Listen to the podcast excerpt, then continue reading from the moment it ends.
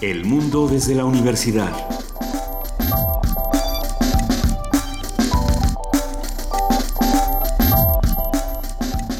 Buenos días a todos los que nos están escuchando aquí en el 96.1 de FM. Les damos la bienvenida a Primer Movimiento. Benito Taibo, muy buenos días. Muy buenos días, Luisa Iglesias. ¿Cómo estás? Muy bien, arrancando con muchas noticias, saludando a Juana Inés de esa, nuestra jefa de información. Buenos, días, Juana Inés. ¿Cómo están? Estamos muy bien. Ayer en la Cámara de Diputados recibe el paquete económico de manos de Luis Videgaray, secretario de Hacienda. Así es. Para definir el gasto para el 2016 recortes en salud, educación, desarrollo social y procuración de justicia, pero no se quitan sueldos grandes, o sea que se mantienen. Eh, venía escuchando que más de 17 mil burócratas saldrán de la nómina el año que viene. O sea que... Y por supuesto este recorte anunciado o por lo menos propuesto de en universidades, en universidades públicas, que eso es francamente preocupante. Esperemos que los diputados tengan un poco de sentido común y lo eviten. Pues ya, llevaban varios meses planteando este presupuesto base cero, ¿no? Y, que se iba a replantear toda la, situación, eh, tanto en educación como en salud, como en todos estos sectores. Y creo que lo importante sería que, analizáramos entre todos cómo, cómo es que realmente quedaron estos presupuestos, porque sale también, eh, diferentes subsecretarios dicen, no, no, no, a ver, eh, todo quedó igual, todo quedó exactamente igual, lo único que se mueve es el petróleo, que ahora el barril va a estar en 50 dólares. Y es como, a ver, qué pasó realmente, por qué no, entre todos vamos, vamos viendo cómo está el nuevo presupuesto, ¿no? Habrá que verlo claramente. Y en medio de todo eso, el presidente envía hoy la propuesta para ratificar a Agustín Cartens en, como gobernador del Banco de México. ok, son las 7 de la mañana con 5 minutos y vamos, así arrancamos. Primer movimiento, escríbanos, díganos qué opinan, díganos que quieren, si quieren algún poema en específico hoy para poesía necesaria, bienvenidas todas las sugerencias. ¿Con qué arrancamos, Luisa Iglesias? Esta mañana vamos a arrancar platicando con el pianista y comentarista de jazz, el maestro Alberto Zuckerman, que va a hablar sobre el programa Jazz Francés. Y hoy es miércoles de héroes y villanos. Y está bueno, súper contra mercado, súper contra tianguis, súper contra... Ah, comunidad, de barrio. de barrio. Y eh, hablaremos con Corina Armella, escritora. Ella escribió un libro maravilloso sobre mercados de la Ciudad de México. Yo, la verdad, cada quien tiene su mercado preferido en el fondo de su alma. Yo tengo como cuatro mercados preferidos, pero bueno, este es un tema del que hablaremos muy pronto. Vamos a platicar también con el doctor Manuel Perloco, en director del Instituto de Investigaciones Sociales. Me va a hablar de este segundo coloquio, El futuro de México, una visión prospectiva 2035 del Instituto de Investigaciones Sociales. Tendremos la colaboración de Angélica Klein, titular de la Dirección de Danza, y hoy Juana Inés de esa sonríe porque toca tap. Y hoy vamos a hablar de tap. Y a ti te gusta el tap, no me digas. A mí me gusta el tap, un día, un día un día vamos a tener un momento. Un día me traeré mis un Día traeré mis zapatos, sí. Vamos a platicar también con la Dirección General de Artes Visuales del Museo Universitario de Arte Contemporáneo, el MUAC. Nos va a tocar hablar con Alejandra Labastida, que es la curadora del MUAC, y va a hablar sobre las exposiciones. A ver, Landen Stilinovic, así es. Uno más dos y un retrato de, de un silencio fallido, Meiro Kusumi. En nuestra nota nacional, el periodista hoy, el Encuentro Internacional de Periodismo, que ayer nos adelantó un poco Ernesto Velázquez, director general de TV UNAM, y al cual asistirá, entre otros, este el maestro... ¡Ay! Fernando Sabater. Fernando Sabater. Bueno, Lloro también va a estar por allá. Estará con nosotros hoy Rosana Fuentes Verain, periodista y analista política, hablando sobre el tema en nuestra nota internacional, la recomposición de la Unión Europea ante la crisis migratoria. Esto lo platicaremos con Luis Guacuja, responsable del programa de estudios sobre la Unión Europea del posgrado de la UNAM. ¿Qué es lo que pasó con la, con la Unión Europea después de toda esta crisis migratoria y después de que abrieron sus puertas, eh, cada quien con distintas eh, restricciones o no? Habrá que ver. En la participación de la dirección de teatro de la UNAM tendremos hoy con nosotros a Flavio González Melo, director hablándonos sobre esta nueva puesta en escena de Hamlet, que estará en el Teatro Juan Ruiz Alarcón del Centro Cultural Universitario. La poesía necesaria le va a tocar esta mañana a Juana Inés de esa, ¿sí? O a No, Benito, Benito, Taibo. Benito. Benito, te toca la poesía necesaria. Me toca. Y me ya toca. sabes qué quieres. Por supuesto. De- Sí. Lo sé desde que mm, era un niño. Manuel Acuña No, es... eh, es Se llama Manuel Acuña ante un cadáver, ante un cadáver, Benito. No va a suceder. ¿No va a suceder no va a Manuel Acuña? suceder, no. ¿Qui- ¿Quién va esta mañana? No lo bueno, sé, no lo sé, pero sorprenderemos a nuestros amigos, espero. si hay alguien que quiera recomendarle a Benito esta mañana un poema para Sí. poesía necesaria, Lo escríbanos agradeceré. arroba P Movimiento con el hashtag poesía necesaria. En nuestra mesa del día, el violómetro constitucional, este invento para capturar las fallas, las violaciones que se cometen en la Constitución en todos los días. Y hablaremos con Roberto Duque, académico de la Facultad de Derecho de la UNAM. Para cerrar el primer movimiento del día de hoy, vamos a platicar con Jorge Linares del Programa Universitario de Bioética. Él nos va a hablar de biopolítica y nos va a plantear nuevos retos y muchas preguntas. Por lo pronto ya son las 7 de la mañana con 8 minutos y es momento de que pasemos a nuestro corte informativo con nuestra compañera Vania Nuche. Buenos días, Vania. Hola, muy buenos días a todos. Hola.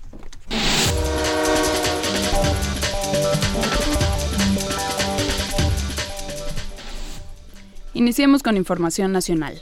El presidente Enrique Peña Nieto entregó mediante el secretario de Hacienda y Crédito Público Luis Videgaray el paquete económico para el ejercicio fiscal 2016 a la mesa directiva de la Cámara de Diputados.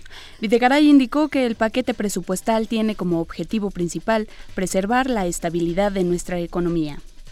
En la iniciativa de la Ley de Ingresos y el proyecto de presupuesto de egresos de la Federación se contemplan recursos por 4 billones 746 mil 946 millones de pesos. El funcionario dijo que las evaluaciones del Coneval son la base para la protección de programas presupuestales. el primer criterio que se ha adoptado para Una disculpa, el audio, tuvimos un problema con el audio. Cada entidad puede establecer requisitos para registrar candidaturas independientes como en Tamaulipas, ratificó la Suprema Corte de Justicia avalando el 3% de las firmas del padrón. Asimismo, determinó cómo validó obligar al aspirante a candidato independiente a anexar copias de las credenciales de elector de las personas que lo apoyan. Mientras que el artículo que sí fue invalidado por la Corte es el 45 de la Ley Electoral de Tamaulipas, que restringía a que solo las personas que firmaron en apoyo al registro del candidato podían realizar aportaciones económicas durante la campaña. Para analizar la eficacia de la vacuna contra el virus del papiloma humano, se aplicará la misma dosis diseñada para niñas, en varones de 11 años de 9 primarias, perdón, se aplicará la misma dosis diseñada para niñas en varones de no- 11 años de 990 primarias de la Ciudad de México. El jefe del Departamento de Salud Pública de la Facultad de Medicina de la UNAM, Malaquías López Cervantes, informó que fueron tomadas cerca de mil muestras de sangre de los menores para su análisis en un laboratorio en Nueva York, y cuyos primeros resultados se tienen previstos para diciembre. Por su parte, Miguel Ángel Mancera dijo que en la primera etapa se invirtieron 6 millones de pesos, donde se aplicaron 40 mil dosis. En información internacional, durante la madrugada de este martes, tropas de las fuerzas especiales turcas ingresaron en territorio iraquí persiguiendo a integrantes del Partido de los Trabajadores del Kurdistán, quienes el domingo atacaron un convoy militar donde murieron 16 militares turcos y 6 resultaron heridos. Según información del diario Melillet, los equipos informaron sobre un extenso bombardeo con 40 aviones de varias regiones del norte de Irak, en el que podrían haber muerto 35 guerrilleros. Más tarde se registraron tres nuevos ataques de los rebeldes que causaron la muerte a 18 policías turcos. Gracias a la buena situación económica de Alemania, en el futuro próximo se podrá acoger al año a 500.000 refugiados. Así lo informó Sigmar Gabriel, ministro de Economía y líder de los socialdemócratas. Por su parte, la canciller Angela Merkel no corroboró esta cifra, pues señaló que nadie puede prever cuántos refugiados llegarán, sin embargo, aseguró que tienen la firme voluntad de resolver este conflicto. Además dijo, ni Grecia ni Italia pueden asumir a todos los refugiados que llegan a sus tierras, por lo que Europa debe discutir los cambios a la política de asilo. Según el gobierno alemán, se estima que unas 800.000 personas solicitarán asilo durante este año, cuadruplicando la cifra de 2014. El fin de semana pasado ingresaron a Alemania desde Hungría más de 20.000 refugiados. Todos los países, inclu incluidos los de América Latina, deben acoger refugiados, señaló la ONU.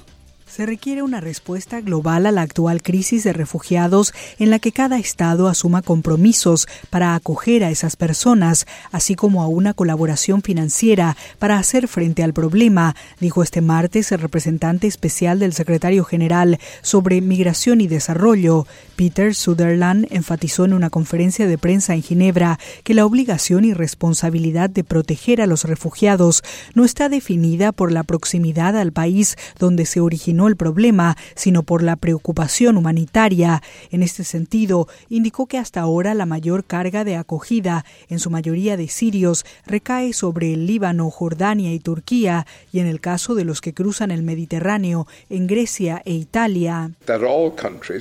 Todos los países tienen la obligación de asumir una cuota justa. Eso incluye a los Estados Unidos, incluye a Canadá, Australia, América Latina y Asia, puntualizó el alto funcionario.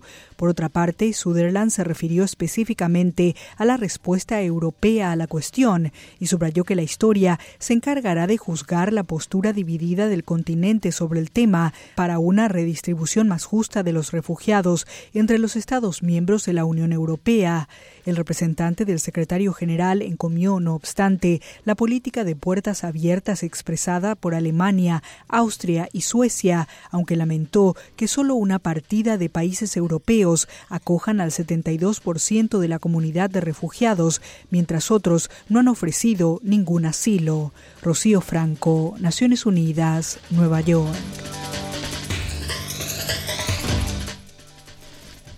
Y en la nota de la UNAM, ante la migración es indispensable la cooperación internacional señaló el rector José Narro Robles al inaugurar la Conferencia Internacional Metrópolis 2015 que realiza la UNAM a través del Centro de Investigaciones sobre América del Norte.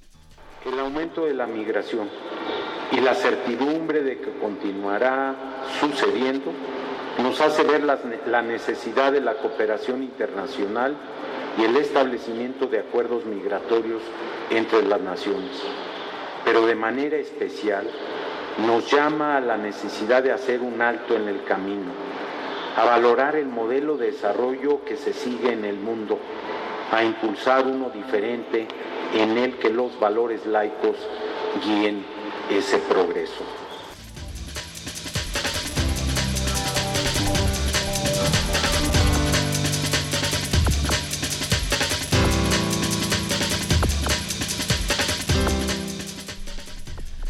Muchísimas gracias, Vania. Noche son las siete y cuarto en punto de la mañana y ya te agradecemos enormemente este corte informativo y nos vemos el resto de la mañana. Claro que sí, muy buen día a todos.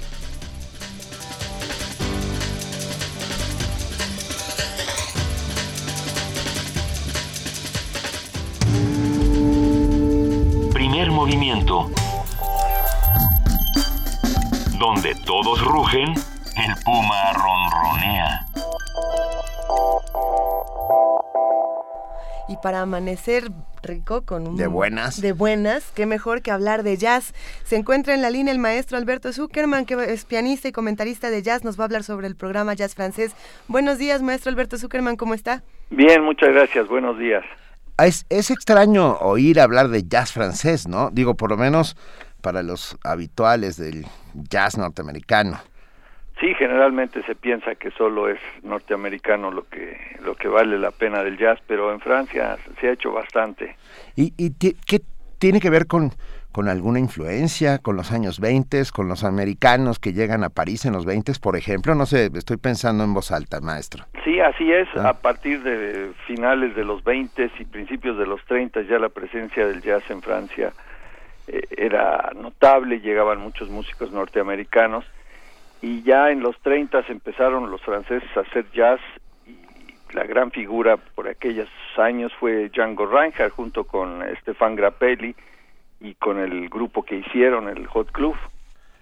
Suena mm, muy bien y es un jazz que se diferencia en algo de ese de ese jazz clásico salido de, de, los Estados Unidos? Sí, fue un, fue un aporte de, Francia al jazz porque se convirtió en un, estilo, lo que llamaron el jazz gitano, y fue un jazz diferente al, norteamericano, eh, pues con el aporte de la música gitana sobre todo, ¿no?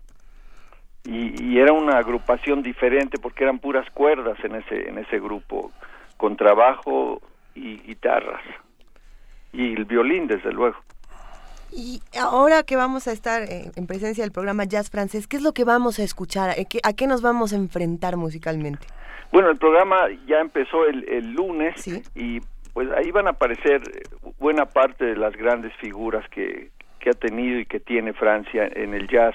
Por ejemplo, en el programa de hoy tendremos a Marcial Solal, que es uno de los más grandes pianistas que ha dado Francia y que es un músico a nivel internacional.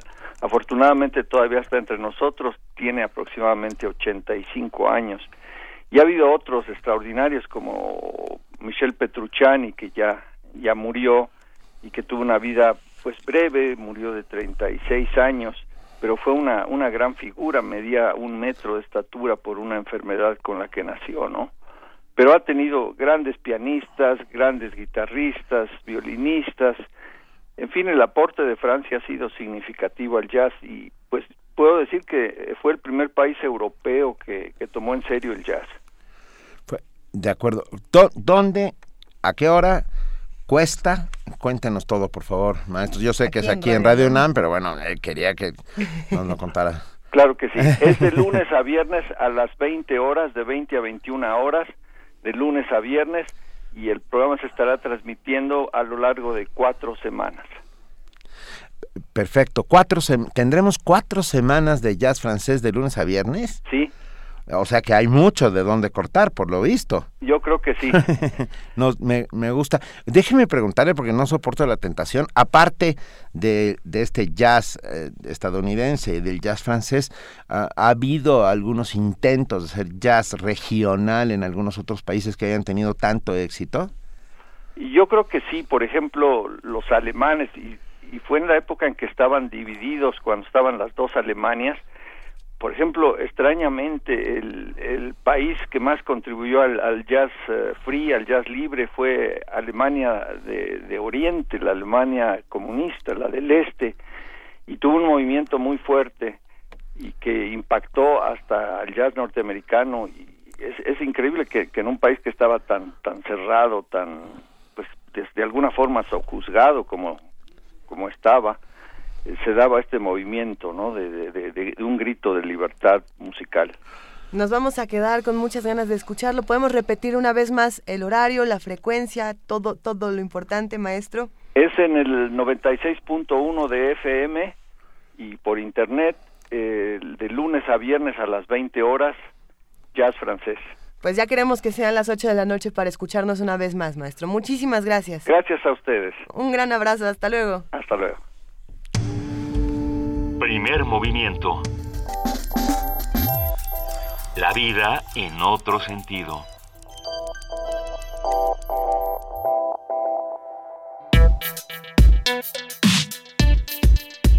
Miércoles de Héroes y Villanos. Muchos de los mercados tradicionales que aún perviven en la Ciudad de México fueron construidos en 1950.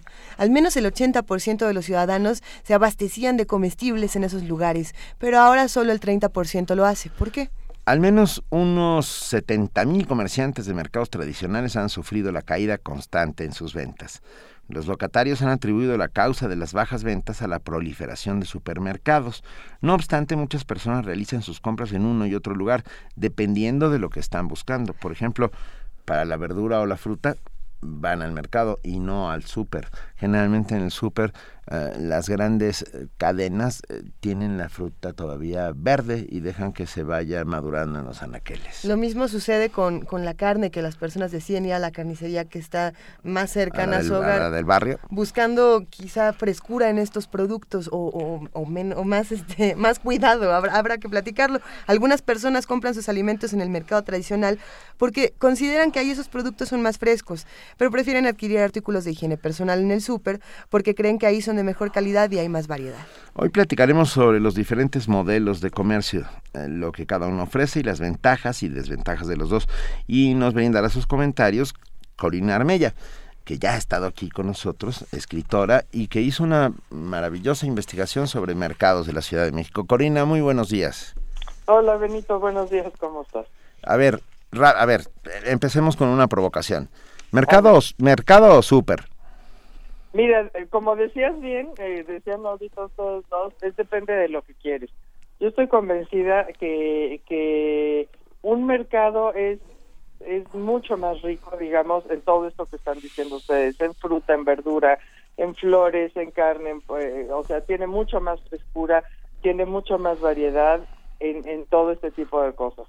Eh, desde luego que, bien dices también, los supers han proliferado, te quedan mucho más cerca normalmente, tienen más fácil acceso al estacionamiento y, y toda la parte de abarrotes definitivamente pues es mucho más práctico hacerlo en el súper, la parte de higiene personal y de toda esta parte de abarrotes, ¿no?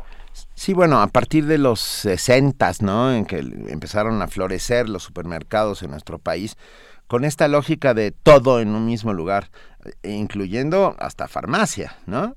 así es, así es. Ah. Así es, pero mira, creo de veras que la riqueza, la riqueza visual y la riqueza en, todo este tipo de cosas frescas que tienen los mercados, no hay manera de que compitan los supermercados, ¿no? En este libro eh, tengo unos textos interesantísimos y uno de los textos es de Elena Poniatowska que hace precisamente la comparación, es una comparación eh, con toda la chispa que la caracteriza y, y, y, que es una comparación muy cierta, ¿no? Como que te dice, a ver, tú llegas al súper, deme medio, no, pues aquí no se venden medios, ¿no? Eh, llegas ahí y este, de repente la señorita te pasa una nota del tamaño del mundo con una cifra enorme, cosa que normalmente tampoco te pasa en el mercado, porque en el mercado vas por lo que necesitas. Eh, en fin, yo creo que, que cada uno tiene sus sus ventajas, como todo en esta vida, ¿no? Pero desde luego visualmente no hay comparación. O sea, tú imagínate un libro de supermercados, pues como que no creo que le llame la atención a nadie. ¿No? Eh, conociendo entonces las virtudes de, de, los mercados, ¿por qué el súper, digamos, que se está devorando a, a, estos mercados tradicionales?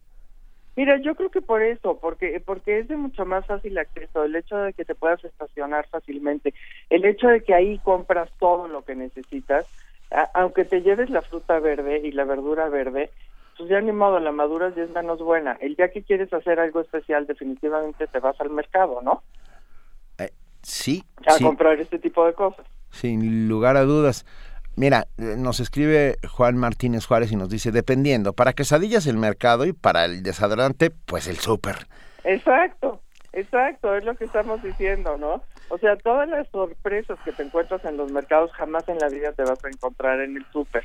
O sea, el que pasa vendiendo los cerillos, el que pasa vendiendo la, la vainilla, la señora que cortó hoy en la mañana los, los hongos en el cerro y, está ahí vendiéndotelos. Pues eso en el súper nunca te lo vas a encontrar. Nunca. ¿No?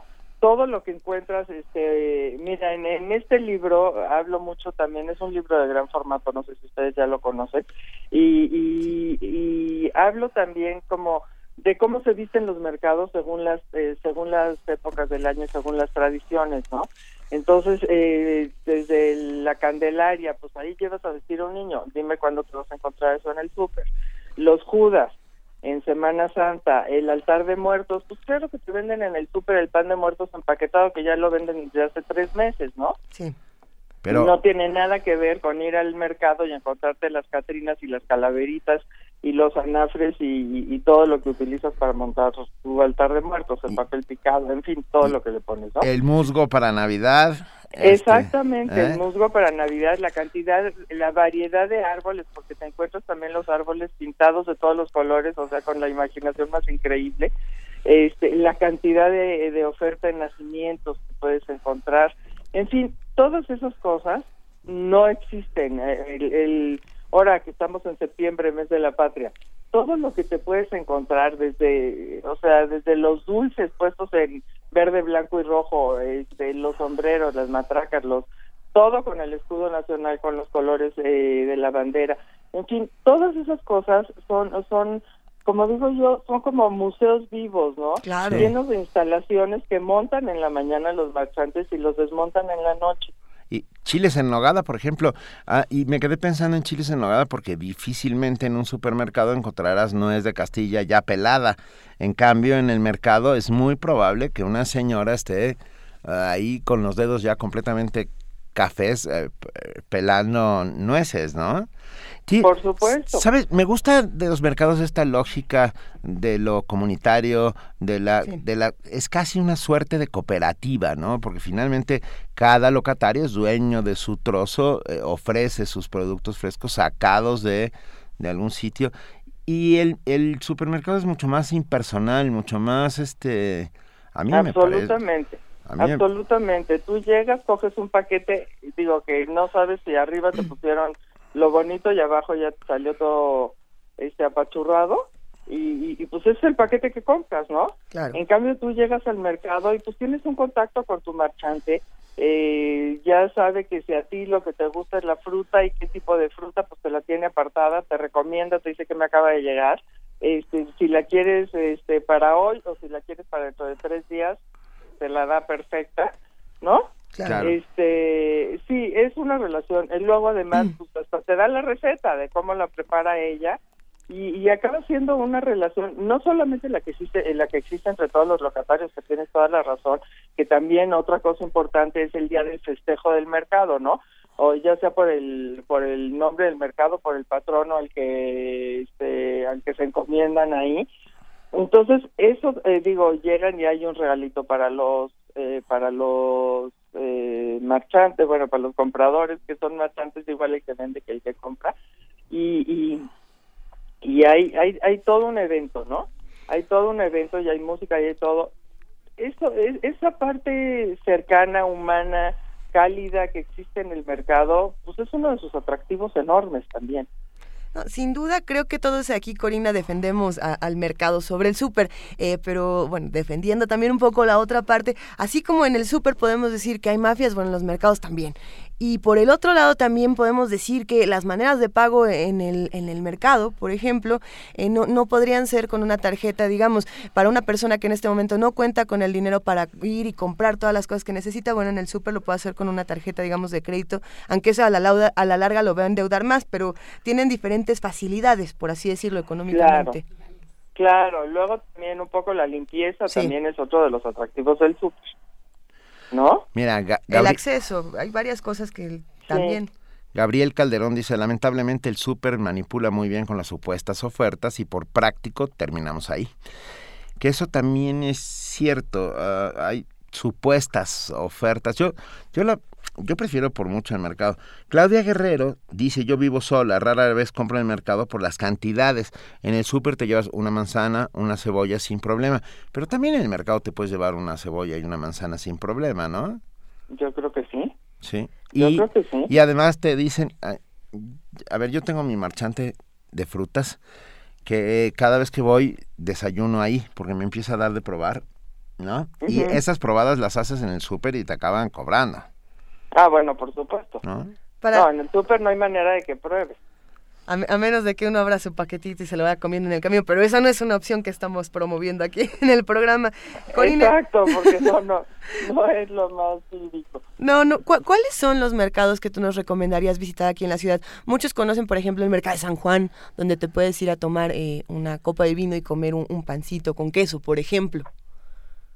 Sí, bueno, el mercado de San Juan en ese sentido es eh, por mucho el, el, el mercado más, más este popular en ese sentido, ¿no?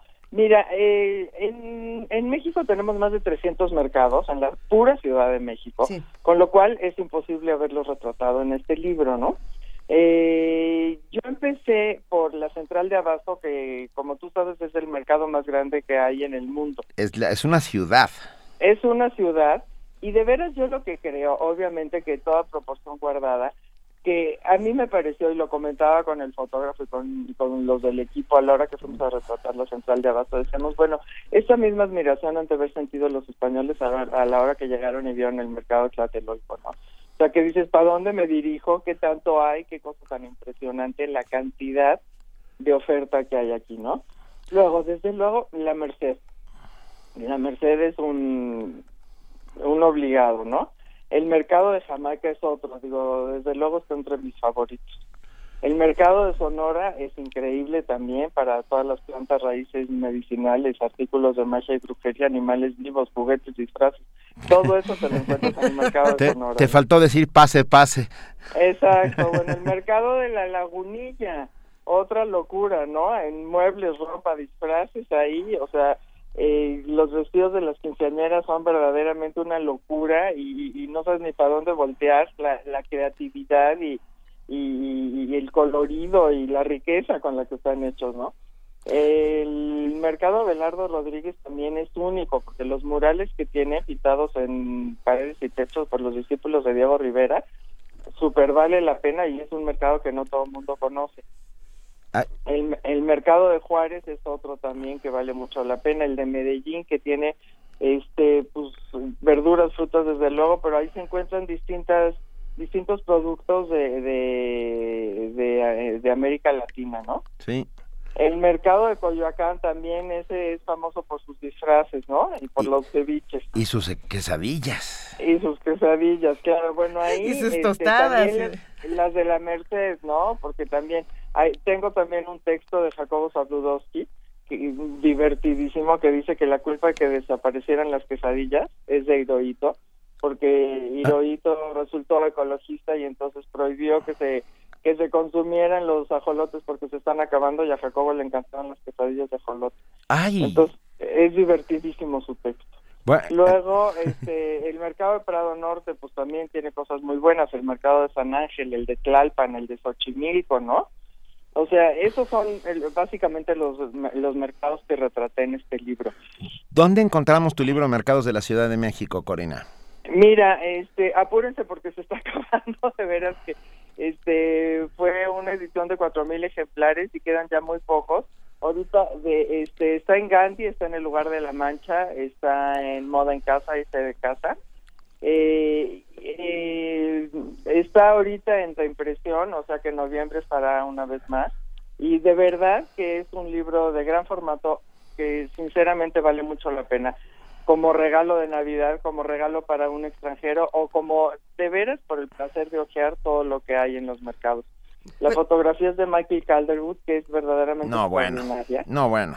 Y el, y el diseño es de Martín García Urteaga y Lucila Flores. También echaron un diseño maravilloso porque imitaron una, una bolsa de mercado de las antiguas de Yute.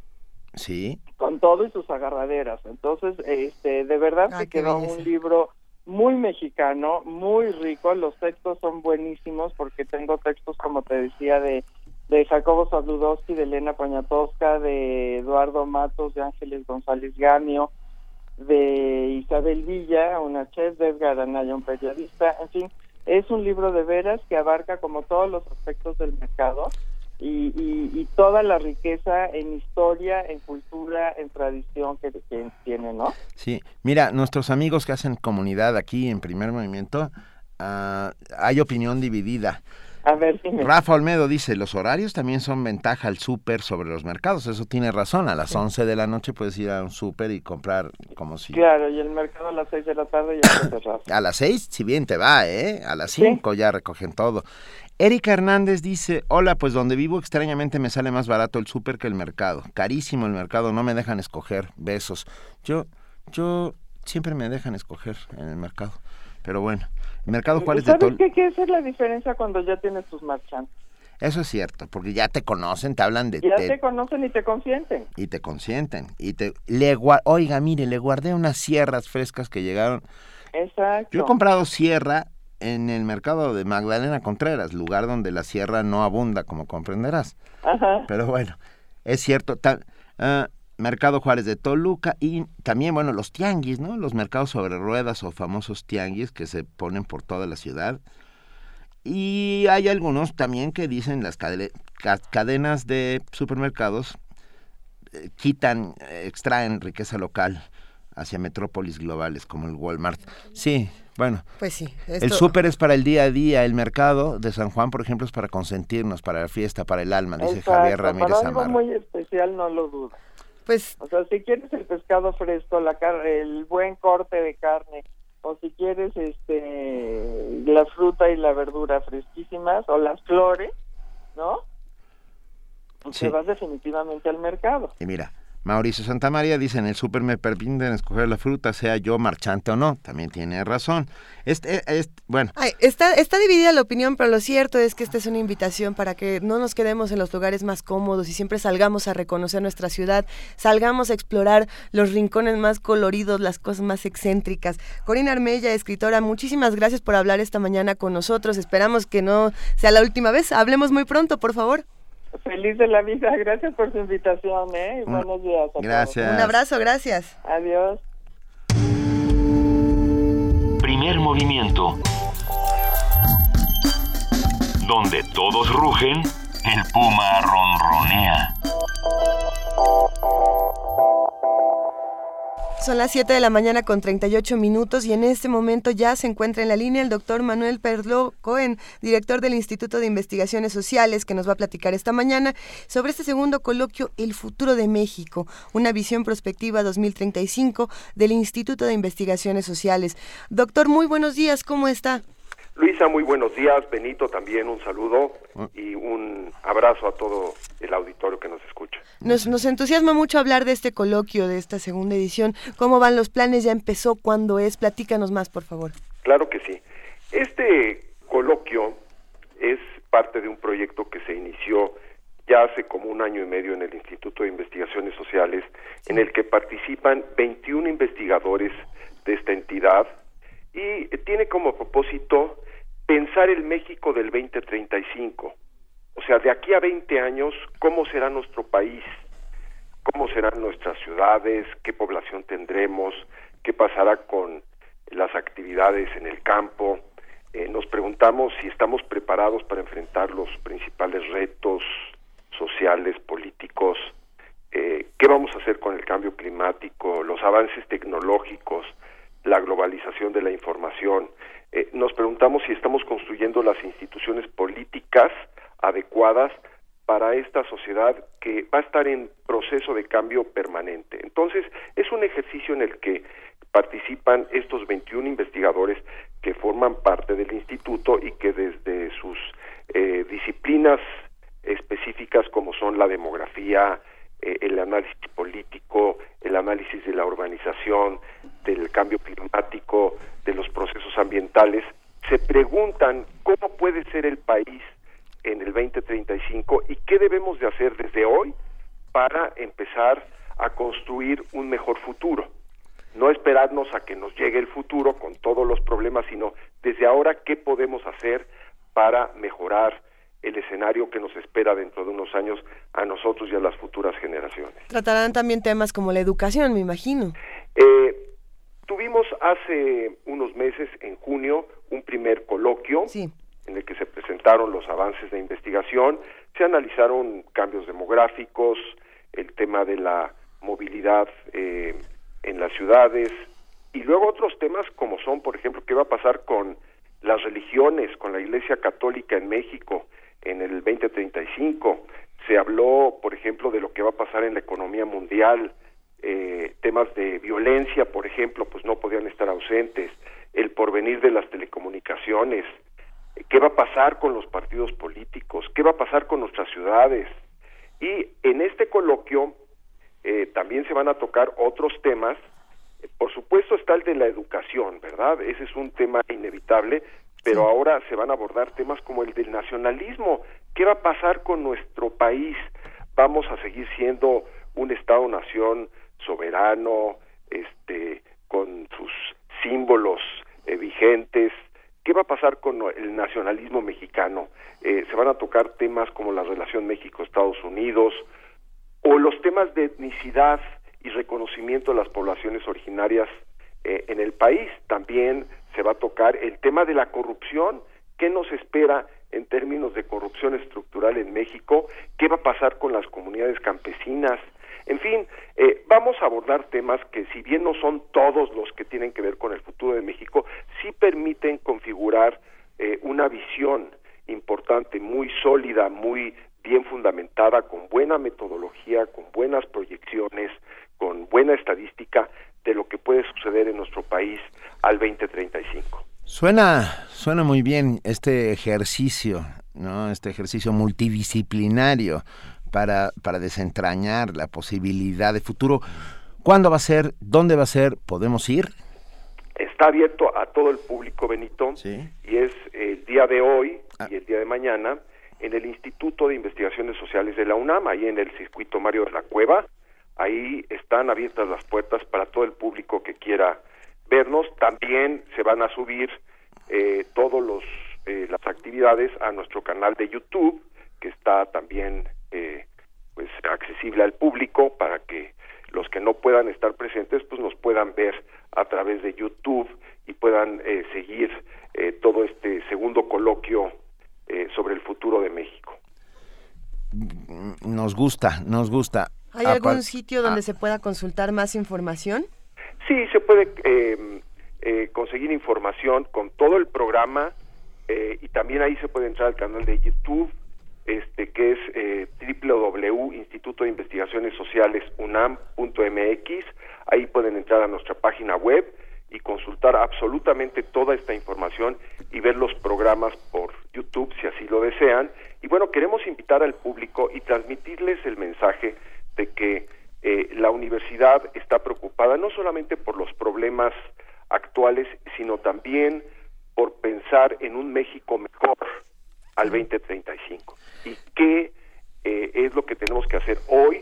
Por eso se habla de una visión prospectiva, porque estamos pensando en un México mejor, en un México que resuelva sus problemas, no un México que siga con las tendencias eh, negativas que vemos hoy en materia económica, social, política, sino realmente que podamos construir una eh, nación mucho más sólida, más fuerte, con un mejor bienestar para sus habitantes. Y esto lo hacemos porque ha sido una tradición del Instituto de Investigaciones Sociales desde los años 60 y 70 pensar el futuro de México. Hay unos libros muy conocidos que eh, se intitulan El perfil de México en 1980 y esto se empezó a hacer desde finales de los 60. Entonces tenemos una tradición de pensar el futuro de México y ofrecer la información, el análisis, la estadística y toda la visión de lo que puede ocurrir y también de ofrecer alternativas, propuestas y políticas públicas que ayuden a mejorar lo que va a suceder en nuestro país en los próximos años. Muchas gracias al doctor Manuel Perló Cohen, director del Instituto de Investigaciones Sociales, y mucho éxito en este segundo coloquio, El futuro de México, una visión prospectiva 2035 del Instituto de Investigaciones Sociales, que comienza hoy, en punto de las, doctor, me perdí. A las 10 de la mañana, las los esperamos, estaremos ahí, este, y vamos a trabajar todo el día de hoy y el de mañana, desde las 10 de la mañana hasta las... Eh, 3 eh, de la tarde, tanto el día de hoy como de mañana.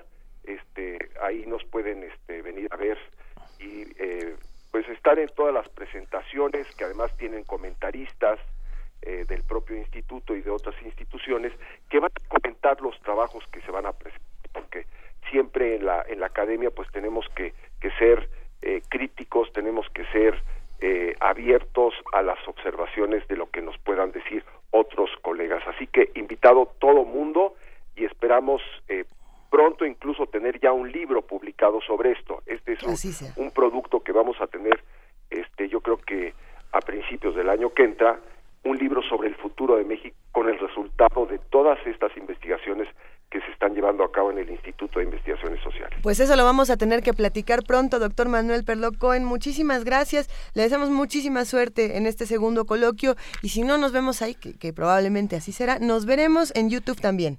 Gracias Luisa, gracias Benito y que tengan un buen día. Un abrazo y mucho éxito. Hasta luego.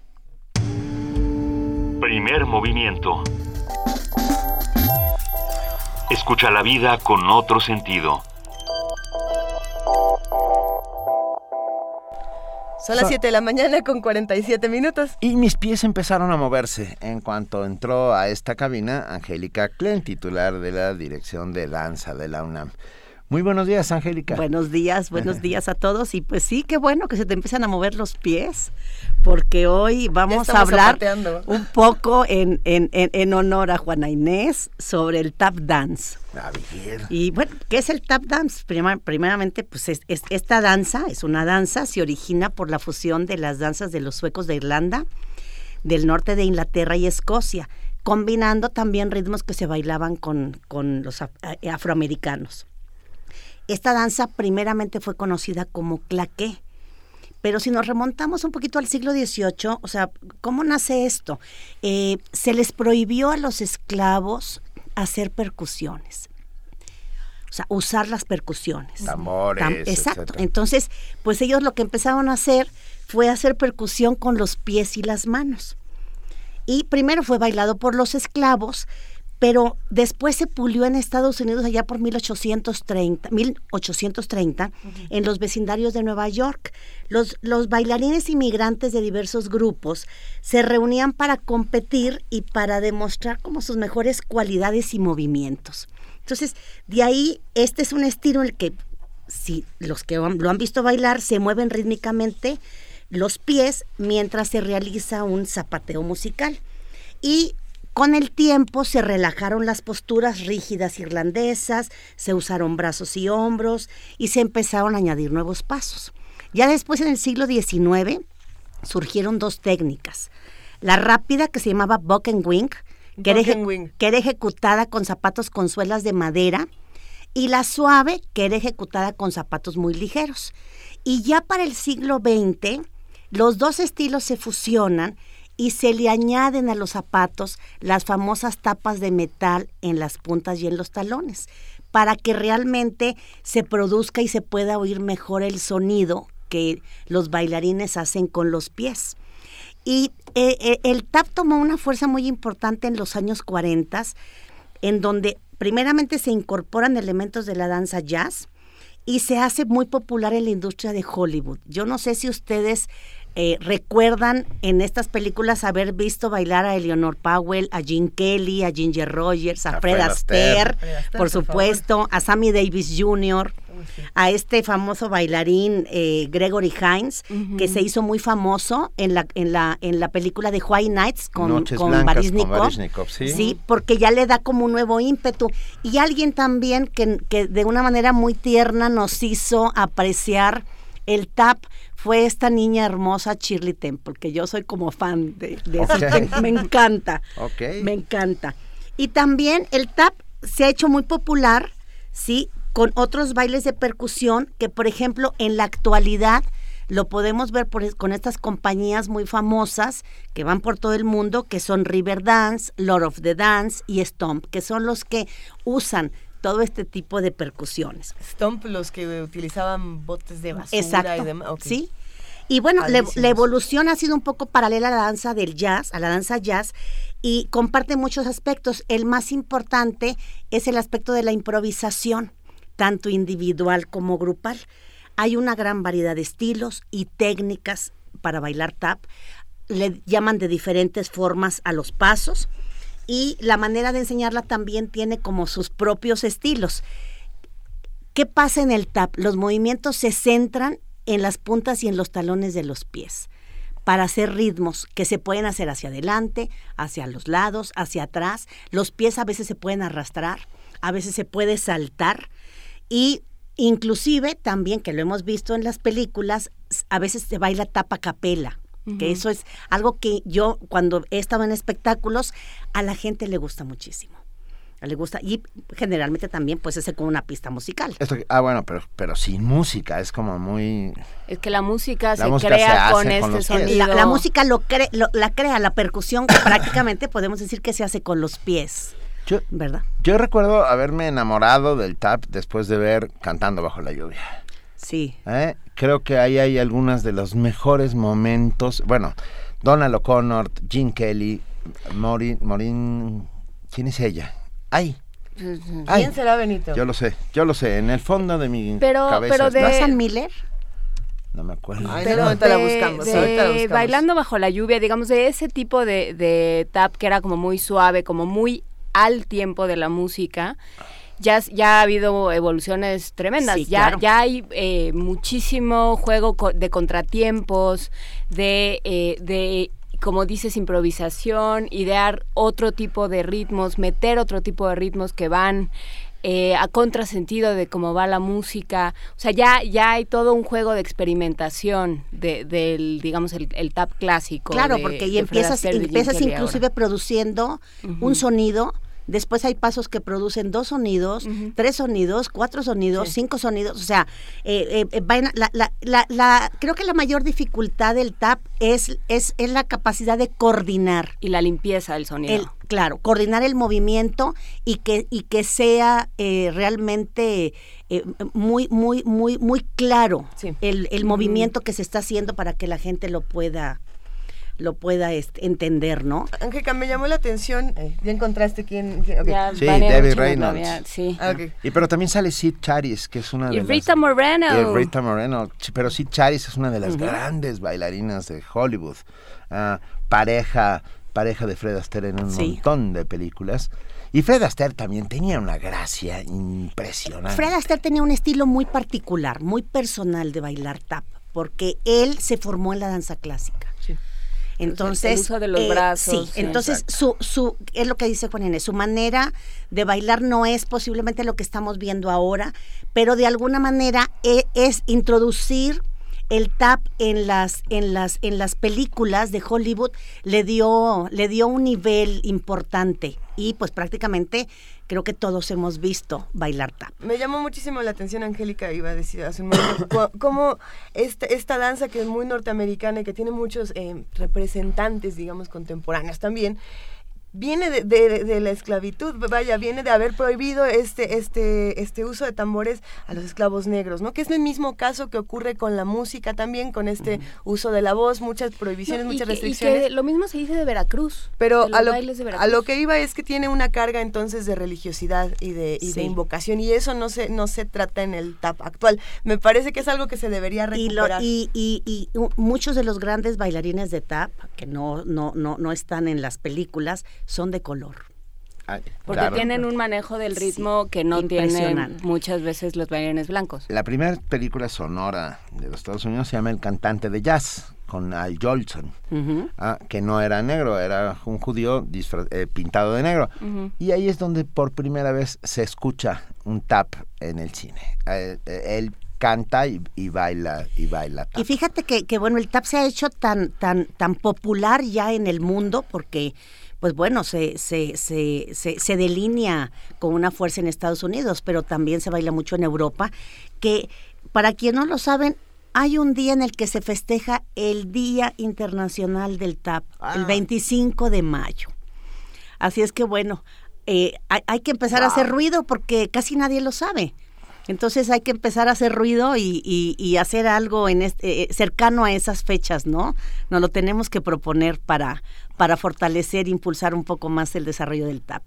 Y pues bueno, entramos a septiembre, eh, es un mes importante para la danza folclórica, así es que ya la semana que entra platicaremos, tenemos un encuentro de danza folclórica maravilloso el otro fin de semana, el 18, 19 y 20, así es que prepárense porque va a estar de lujo. Y pues a bailar, a bailar. Esta semana inician los talleres libres de danza. Eso. El, la danza es un derecho de todos y vamos a tener casi 2.500 personas bailando en la UNAM. Nos, nos y ahí vamos a estar. Ahí vamos. Yo, yo siempre digo y luego... Es que soy como oso, pero bueno. Muchas pero se te quita, se te quita bailando. ¿eh? Mil gracias, Angélica Klein. Nos vamos a despedir con un regalo para ti. Así es, esto es In Stormy Weather de los hermanos Nicolás. Mil gracias.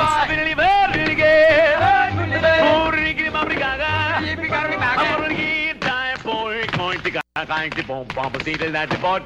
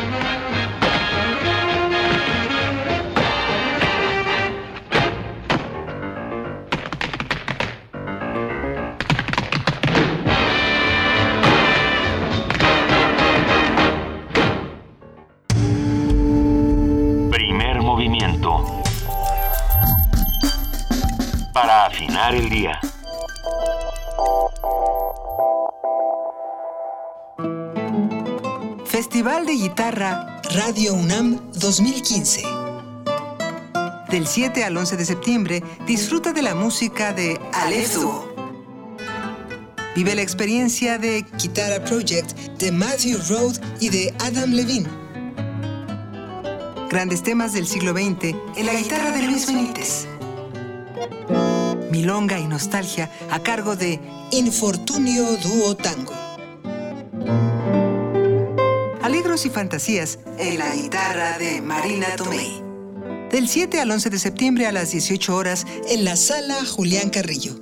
Adolfo Prieto, 133, Colonia del Valle. Entrada libre. Sigue la transmisión en vivo por el 96.1 de FM o a través de Internet. Que las cuerdas te hagan vibrar. Aquí, en Radio UNAM. Las pasadas elecciones, tu voto siguió un camino seguro y se contó vigilado por ciudadanas y ciudadanos que fueron funcionarios de casilla, observadores electorales y representantes de los partidos políticos y de las candidaturas independientes. Votar es importante y una de tantas formas de participar por una mejor ciudad. Tú tienes más formas de participar por el bien de la ciudad, como la consulta del presupuesto participativo. Infórmate. La ciudad es tu casa. Participa siempre. Instituto Electoral del Distrito Federal. Un acuerdo secreto entre dos o más personas que tienen la misión de gestar algún plan o daño. Todo poder es una conspiración permanente. Honoré de Balzac. La tesis novena sobre la locura es una desgracia personal. El filósofo alemán, pero es un asunto público. Solía decir todo el Así fue Viaja por míticos lugares y vuelve a momentos clave en la historia, recordando a grandes filósofos en Conspiraciones. Programa de disertaciones filosóficas sobre temas históricos y culturales. Acompáñanos en un viaje a través del tiempo con la guía de Otto Cázares. Lunes y miércoles a las 2.15 de la tarde. Retransmisión martes y jueves a las 10 de la mañana. Por el 96.1 de FM. Radio UNAM. Primer movimiento. Información azul y oro. 8 de la mañana en punto, es momento del corte informativo con nuestra compañera Elizabeth Rojas. Muy buenos días, Elizabeth. ¿Qué tal, Luisa, Juana Inés? Buenos días, buenos días a todos. Buenos días.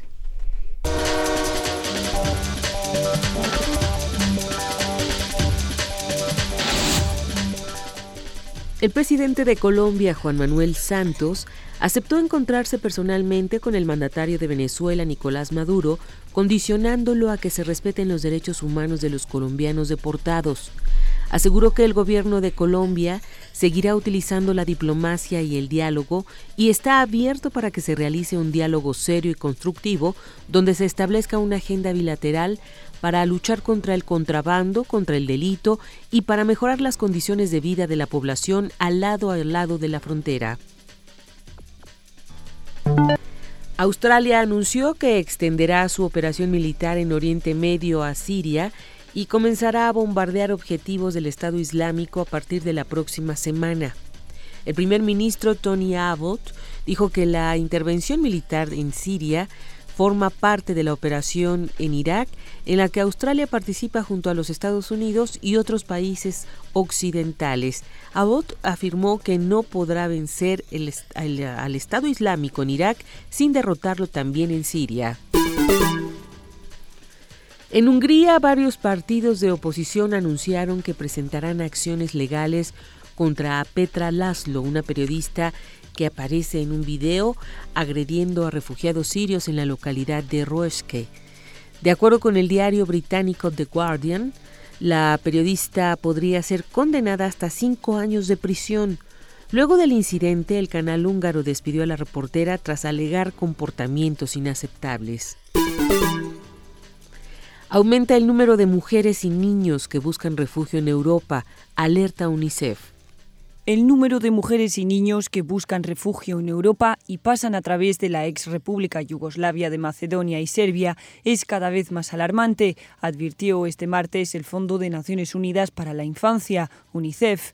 En conferencia de prensa en Ginebra, el portavoz de UNICEF dijo que casi 10.000 personas, casi la mitad mujeres y niños, habían sido registradas en la ex República Yugoslava de Macedonia provenientes de Grecia en apenas una semana. Más de 7.720 fueron registradas en Serbia en ese mismo periodo del 1 al 6 de septiembre. Sin embargo, Christoph Pulirak advirtió que estas cifras podrían ser engañosas. El número real de mujeres y niños que llegan a los centros de acogida en ambos países es probablemente el doble de las cifras reportadas, ya que muchas familias siguen su travesía sin ser registradas oficialmente. Desde junio de este año, más de 153.000 personas han sido registradas en ambos países, muchas de las cuales con la intención de solicitar asilo. La mayoría huye de la violencia de Siria, Afganistán e Irak. UNICEF sigue expandiendo sus servicios humanitarios en los centros de acogida en Serbia y la ex República Yugoslava de Macedonia. En ambos países está proveyendo agua y alimentos para los menores, así como espacios seguros donde puedan jugar y recibir apoyo psicosocial. Carlota Fluxa, Naciones Unidas, Nueva York. En información nacional, Luis Almagro, secretario general de la OEA, acogió con beneplácito el informe que sobre la desaparición de los 43 normalistas presentó el grupo de expertos independientes de la Comisión Interamericana de Derechos Humanos. Esto durante una sesión solemne en el Senado de la República dirigió un mensaje con el, con el, que, con el que especialistas. La OEA hace suyo el informe del grupo de expertos de la Comisión Interamericana de Derechos Humanos. Le hemos dado la bienvenida y creemos que el mismo es una importante contribución en la lucha contra la impunidad. Saludamos al gobierno del presidente Peña Nieto por asumir también este informe, por aceptar las recomendaciones y por ponerse al frente en la búsqueda de la justicia y la verdad. Por su parte, el presidente del Senado de la República, Roberto Gil, afirmó que el Estado mexicano tiene una deuda con los estudiantes de Ayotzinapa y está obligado a reconducir la investigación. La Procuraduría General de la República debe establecer un fiscal especial para el caso Ayotzinapa que cuente con la anuencia o incluso con la sugerencia de los padres de los 43 normalistas y que actúe en coadyuvancia con el grupo interdisciplinario. Así lo señaló Jesús Zambrano, presidente de la Cámara de Diputados. El periodista afirmó que la ventaja de fijar una fiscalía especial es que se dedicaría solo a este asunto tan delicado posponen en la Cámara de Diputados discusión sobre el informe de los expertos de la Comisión Interamericana de Derechos Humanos. Durante la sesión de ayer, la bancada del PAN presentó una propuesta para declarar el 26 de septiembre como Día Nacional contra la Desaparición Forzada en memoria de los estudiantes de Ayotzinapa. El diputado Miguel Ángel Yunes solicitó que esta iniciativa se definiera como urgente y obvia resolución en el Pleno de la Cámara Baja. Sin embargo, el PRI, en voz de Jorge Ramírez Marín, calificó como oportunista la propuesta. Que la postura del nuestro es exclusivamente en interés y seriedad del asunto, no dejar el menor resquicio de que parezca una acción oportunista. Lo discutiremos con toda seriedad y por supuesto es un tema en el que estamos absolutamente solidarios. En su oportunidad, el panista Federico Dorin dijo que es indispensable que el Congreso mexicano se pronuncie sobre este tema antes del 26 de septiembre. Nosotros sí queremos que se discuta y que se fije postura política, porque más allá de la propuesta y sus méritos, nos parece que no puede pasar el día 26 de septiembre inadvertido sin que este Congreso haya hecho un manifiesto político y haya fijado postura por mayoría o por unanimidad respecto de los condenables hechos que sucedieron hace casi ya un año en Ayotzinapa. Se espera que en la sesión de mañana jueves el tema sea debatido en la sesión de la Cámara de Diputados. El comisionado nacional de seguridad Renato Sales Heredia se reunió con autoridades del estado de Guerrero para hacer un diagnóstico de la situación que guarda el estado. Durante la reunión, Sales Heredia instó al gobernador de Guerrero, Héctor Astudillo Flores, a mantener una mayor coordinación para atacar al crimen organizado que mantiene presencia en la entidad. La dependencia detalló en un comunicado que uno de los temas que se abordaron en la reunión fue el comportamiento del delito de secuestro. El senador perredista Alejandro Encinas señaló que es momento de abandonar la política prohibicionista y dar un nuevo enfoque a la política de drogas. Esta declaración la hizo durante una conferencia en torno al caso de Graciela Elizalde, quien padece síndrome de Lennox-Gastaut y gracias a un amparo otorgado por una juez federal, por un juez federal, recibirá un tratamiento con aceite de cannabidiol importado desde Estados Unidos. Por ello, afirmó el perredista, es necesaria una política que aborde desde el enfoque preventivo y de salud pública el manejo de las drogas para permitir sobre todo su uso en la medicina y en el desarrollo de la investigación científica.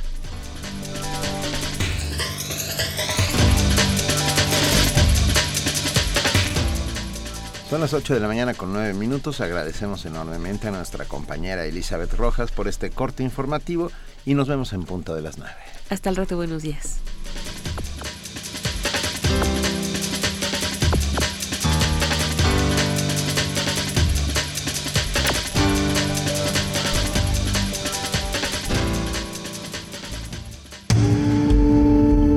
Primer movimiento. Donde la raza habla.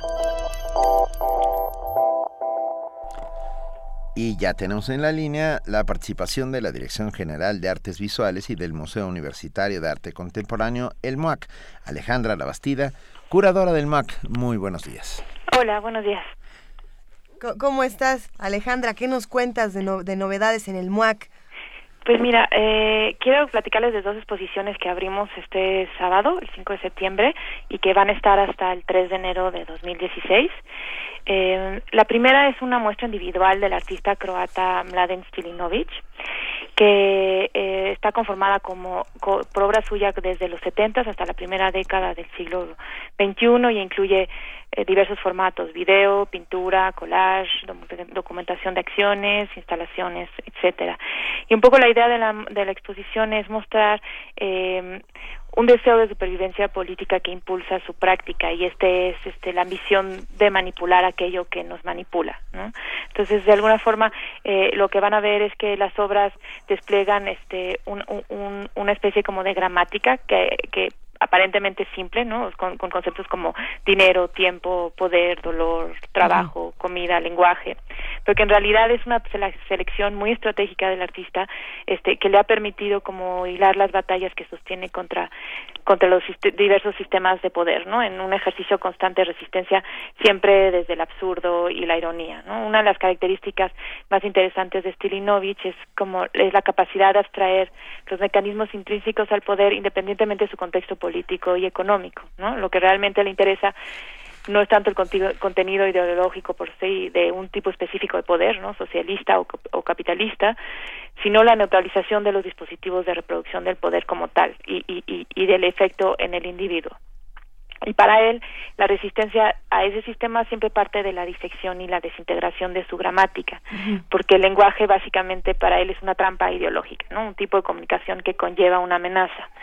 Entonces lo que van a ver este son obras, ejercicios que, que, que de alguna forma que trabajan sobre un doble eje, ¿no? Que combina la simplicidad formal con el poder desconstructivo del absurdo y, y que por lo tanto utiliza mucho eh, el humor, ¿no? Y, y, y estos, este, y, bueno, una cosa que me gustaría decir es que aunque eh, la obra de Stilinovich generalmente es, eh, concebida como conceptual, él es conocido como un artista conceptual, uno de los más este, importantes como a nivel internacional. Sí, ¿cómo no? Este, nunca es realmente como fría y racional como a veces tenemos la experiencia de arte conceptual, ¿no? Sino que al moverse en este registro de humor, ironía y de muy muy personal como de, su cotidianidad, los gestos apelan al afecto y producen este ciertas experiencias que, que, insisten como en la responsabilidad personal, ¿no? Entonces todas sus todas sus estrategias artísticas, desde subastar el color rojo o intercambiar la definición de todas las palabras del diccionario por la palabra dolor o vender la autocensura, una serie de ejercicios que tiene de ese tipo, este, tienen que ver con, con respetar la anarquía en el en él mismo, ¿no? Y últimamente lo que propone es este el absurdo como una especie de antídoto a la ideología. Eh, esa sería como una idea general de la exposición. Y la segunda exposición eh, es un es del artista japonés Meiro Koizumi, eh, que se llama se llama Retrato de un silencio fallido y este nombre es un juego de palabras entre los dos títulos que, que de los dos videos que conforman la exposición. Este Koizumi ha dedicado su práctica a explorar y, problematizar la, la, cultura japonesa, especialmente a partir de puestas de escena, ya sea en video o, en performance en vivo, de aquellas situaciones eh, que han sido como silenciadas por las convenciones sociales, ¿no? Los límites entre la esfera de lo privado y lo público, el nacionalismo, el conflicto entre el deber ser y el deseo, o la, la culpabilidad del sobreviviente eh, en el imaginario histórico japonés, etcétera, ¿no? Y los dos videos que se presentan en el MOAC son parte de una serie de obras que se concentran en el fenómeno de los kamikaze y, y de alguna forma exploran tanto la psique del heroísmo como el de la culpa y el del trauma. Entonces, ahora eh, platicando con el artista, eh, eh, estas piezas son, aunque son del 2011 y 2013, un poco más, 2009 y 2013, este, se han vuelto muy relevantes porque precisamente en este momento se está discutiendo en Japón la posibilidad de eliminar el artículo que les prohibía em, entrar a la guerra que se, que, que, se instauró después de la Segunda Guerra Mundial y que y que les, prohibía participar en disputas bélicas, ¿no? Después de eso. Y de hecho nos contaba que hace unas semanas hubo una de las manifestaciones más importantes, más multitudinarias desde los sesentas, en donde la gente fue a, la sede del gobierno precisamente en contra de esta iniciativa. Entonces, eh, y al mismo tiempo, bueno, no, no, no sobra decir que los ataques suicidas se han vuelto pues una figura clave de la violencia a nivel global, ¿no? Entonces, en ese sentido, la revisión de, la figura de los kamikazes se vuelve eh, muy relevante. No sé si tenga tiempo de hablar un poquito de, los de los videos o, dejamos aquí con esta. No, no, sí, por, por, favor, Alejandra. Hablemos de medio consumo y de esos videos que son buenísimos. Sí, increíbles. Pues mire, son dos son dos videos. El primero se, eh, se llama Retrato de un joven kamikaze, que es una proyección a cuatro eh, con cuatro proyectores y, y ahí lo que hace Koizumi es que le pide a un actor que represente una escena de despedida entre un kamikaze y su madre. Y al, tú puedes verla al mismo tiempo eh, que, bueno, oyes la voz de, de, de, Koizumi empujándolo a aumentar los niveles de intensidad, este, buscando lo que él llama el verdadero espíritu kamikaze, ¿no? Entonces, eh, más intensidad, más intensidad, como hasta llevarlo a una especie como de melodrama, ¿no? Eh, Koizumi también tiene un, uso del humor eh, bastante bueno, es, es, extraño porque no sabes si reír, llorar o, o, qué hacer, ¿no? Es como una especie de, de, uso del humor también ahí muy interesante. Y en el segundo, en el contraste, no es, porque en el primero es un actor que está, que está haciendo como este ejercicio que está tratando de buscar el verdadero espíritu kamikaze. Y el segundo que se llama De donde el silencio falla, Koizumi trabaja con un sobreviviente eh, kamikaze que, eh, cuyo avión falló, cuando salió en la misión su avión falló y tuvo que regresar, entonces vio a todos sus compañeros morir en la misión y él no pudo cumplir su, su su llamado ¿no? de salvar a la patria. Entonces, eh, él le pide que hable con uno de los de uno de sus compañeros que fue su amigo y que eh, bueno que hable con él y que le diga lo que le quiera decir, ¿no? Y, y, y después le pide a él mismo que haga el papel de, del amigo y, y, y, y se perdone a sí mismo y se pueda como despedir, ¿no? Entonces son estos dos momentos eh, de poder ver como desde un lado como un poco más sentimental y afectivo estas figuras de los kamikaze que que están muy cargadas políticamente en Japón, ¿no? Siempre están eh, relacionadas como al nacionalismo y de alguna forma lo que nos explicaba el artista es que eh, él lo que buscaba era era poder complejizar el fenómeno, ¿no? Poder complejizar y poder ver las diferentes capas y también un poco hacer un comentario a todos eh, como la actitud revisionista que hay ahora en Japón y, y que está produciendo toda esta cantidad de películas eh, sentimentalistas sobre el kamikaze, pero de una manera como eh, bastante burda y nacionalista, ¿no? Entonces la idea es un poco problematizar y complejizar el fenómeno. Venga. ¿Cuándo nos vemos? ¿Dónde? ¿Cómo y a qué hora?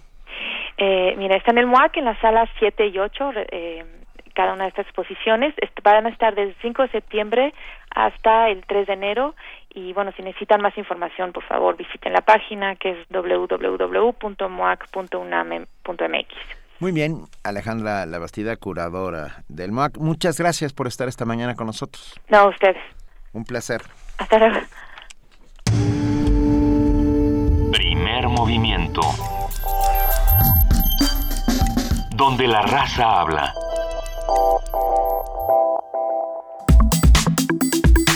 Nota Nacional. Con la intención de buscar la reflexión, la reflexión colectiva del quehacer periodístico del siglo XXI, los días 10 y 11 de septiembre se llevará a cabo el Encuentro Internacional de Periodismo en el Centro Cultural Universitario Tlatelolco. Periodistas, intelectuales y escritores de habla hispana discutirán múltiples temas relacionados con el periodismo contemporáneo. El encuentro contará con la participación de Fernando Sabater, Manuel, Manuel Castells, Nélida Piñón, Elena Poniatowska, entre otros especialistas. En el tema de ética y periodismo participarán María Amparo Casar, Jacqueline Pechard, Jorge Islas. ¿Qué aportes podría brindar este evento al periodismo mexicano? Y nos responde, y lo agradecemos muchísimo, Rosana Fuentes Verain, periodista y analista política. Buenos días, Rosana, ¿cómo estás? Buenos días, muchachos, buenos días a todos. Es un gusto estar con ustedes. Es un privilegio siempre estar en esta estación. No, el privilegio es todo nuestro, Rosana. Eh, ¿Por qué hablar en este momento de periodismo y cuáles son los retos que está enfrentando esta, esta profesión actualmente? En nuestro país, además. Retos hay muchos, como sabemos, desde los de vida o muerte hasta los de eh, importancia y urgencia. El periodismo se debate siempre entre escribir lo que es importante, escribir lo que es urgente. Y bueno, el periódico El Universal, al cumplir el próximo año sus 100 años de vida, empieza este, esta, este aniversario con la presentación del foro en el que la idea es que nuevos lectores, comunicadores, investigadores se acerquen al tema al panorama de lo que ha sido la vida de este gran diario en 100 años, pero también reflexionen sobre los siguientes 100, si me permiten la metáfora. Lo haremos, con gusto. Oye, pero Rosana, tú estarás particularmente en una mesa que suena interesante, que es periodismo y nuevas tecnologías. Hoy estas nuevas tecnologías, las redes sociales, el, el imperio del Internet, ha creado una suerte de periodistas instantáneos, ¿no? Ah, historiadores del presente inmediato. ¿Qué, nos puedes contar acerca de esto? Es cierto, el periodismo eh, impreso es producto de la era de la revolución industrial.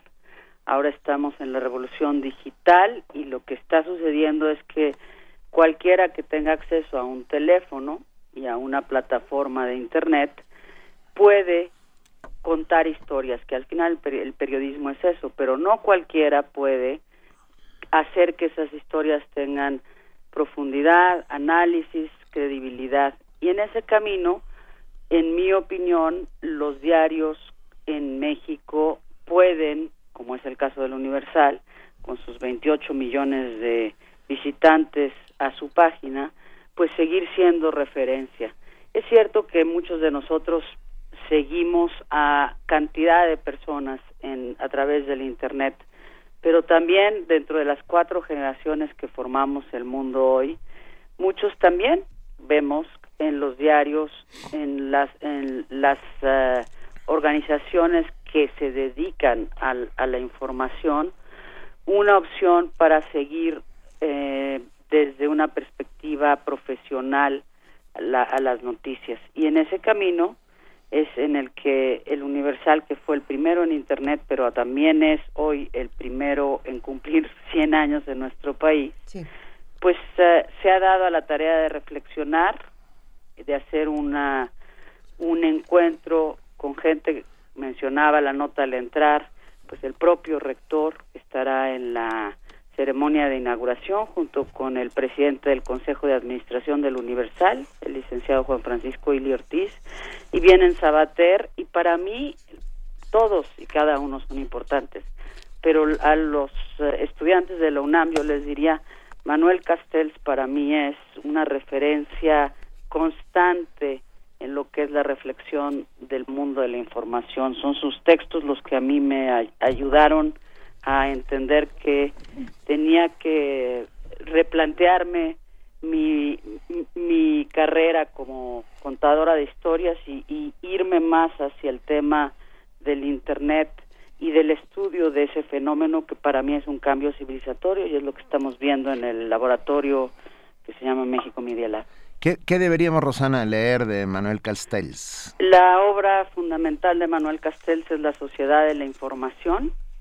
Ese es un, es, es un tríptico, es un libro de tres tomos. Está traducido, no recuerdo la editorial en México, pero se llama La Sociedad de la Información. Y este texto es eh, para todo estudioso de, la, de los procesos de la comunicación y los periodistas somos practicantes de esos procesos y en mi caso pues que he tenido una doble cachucha que soy también profesora este libro es un libro eh, fundacional sobre lo que implica el proceso básico de la comunicación. Por eso es que los periodistas son tantos hoy y ojalá y hubiera como decía Mao florecieran mil flores. Al final de cuentas lo que necesitamos es contar historias y cada uno irá atemperando cuál es la flor que le gusta y en este caso pues eh, hay algunas que prevalecen muchos muchos muchos veranos y muchas primaveras no sí. 100 ah, años se dice pronto pero 100 años para cualquier institución en México son muchísimos sí. Mm. Y pensando entonces en, en, toda la información que tenemos a nuestro alrededor hoy en día, Rosana, en, todo, en todos los medios por los que podemos conseguirla, ¿por qué la tarea de un periodista es tan importante actualmente? ¿Y qué es lo que hace fundamental a un periodista?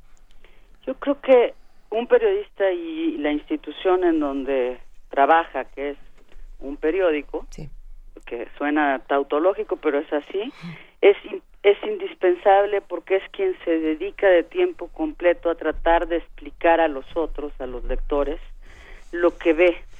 Y tiene ciertas eh, tiene ciertas características que adquiere a veces en la redacción y a veces en las aulas.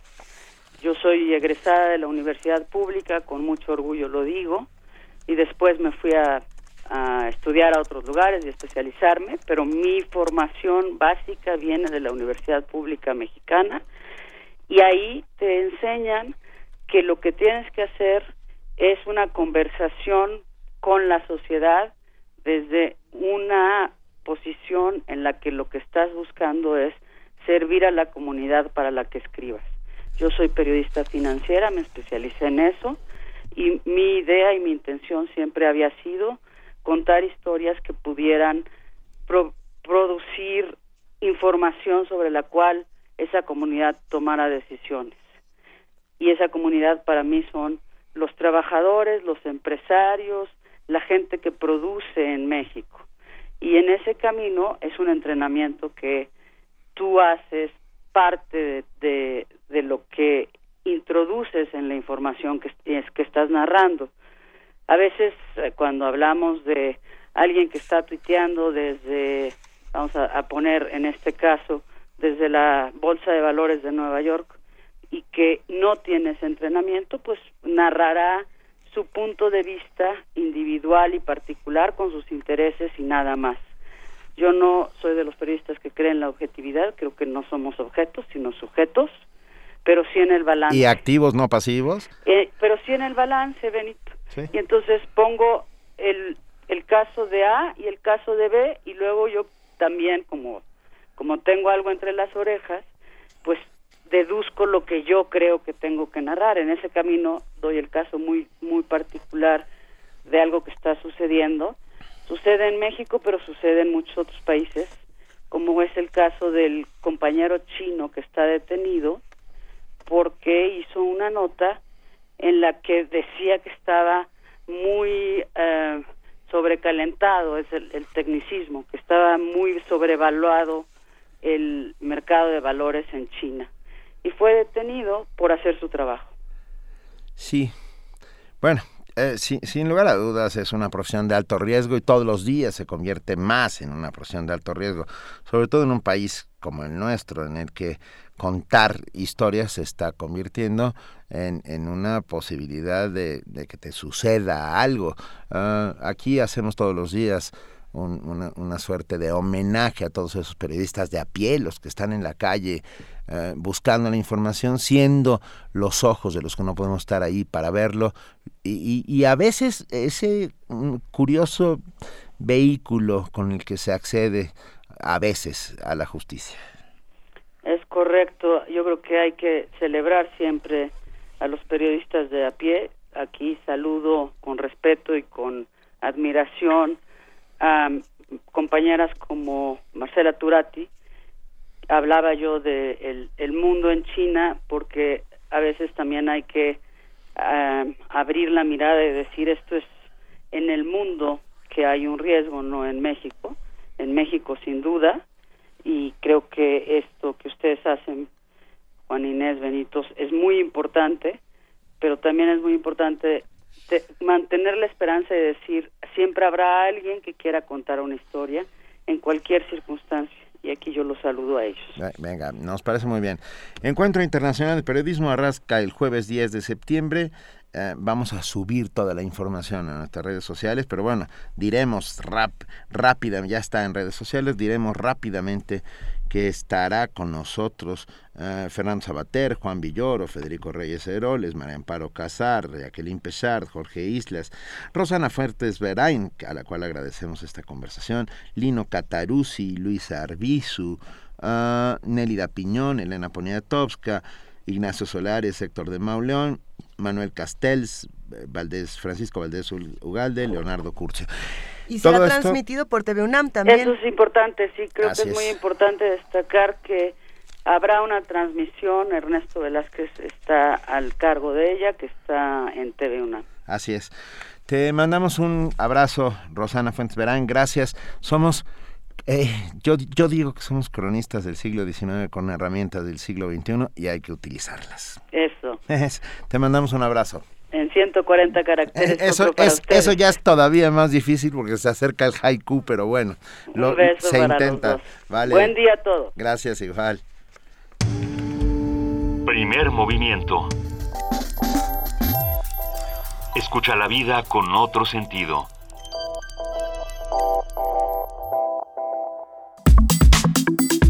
Nota Internacional.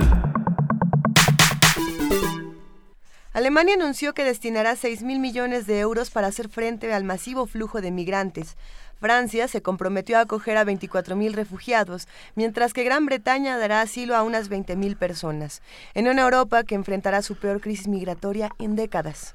Lo que vivimos ahora es algo que nos seguirá ocupando los próximos años, señaló la canciller alemana Angela Merkel nos cambiará y queremos que el cambio sea positivo y pensamos que podemos lograrlo, asegura. Por su parte, el presidente francés François Hollande anunció que su país va a acoger a 24.000 refugiados en los dos próximos años, del total de los 120.000 que la Comisión Europea quiere realojar en Europa.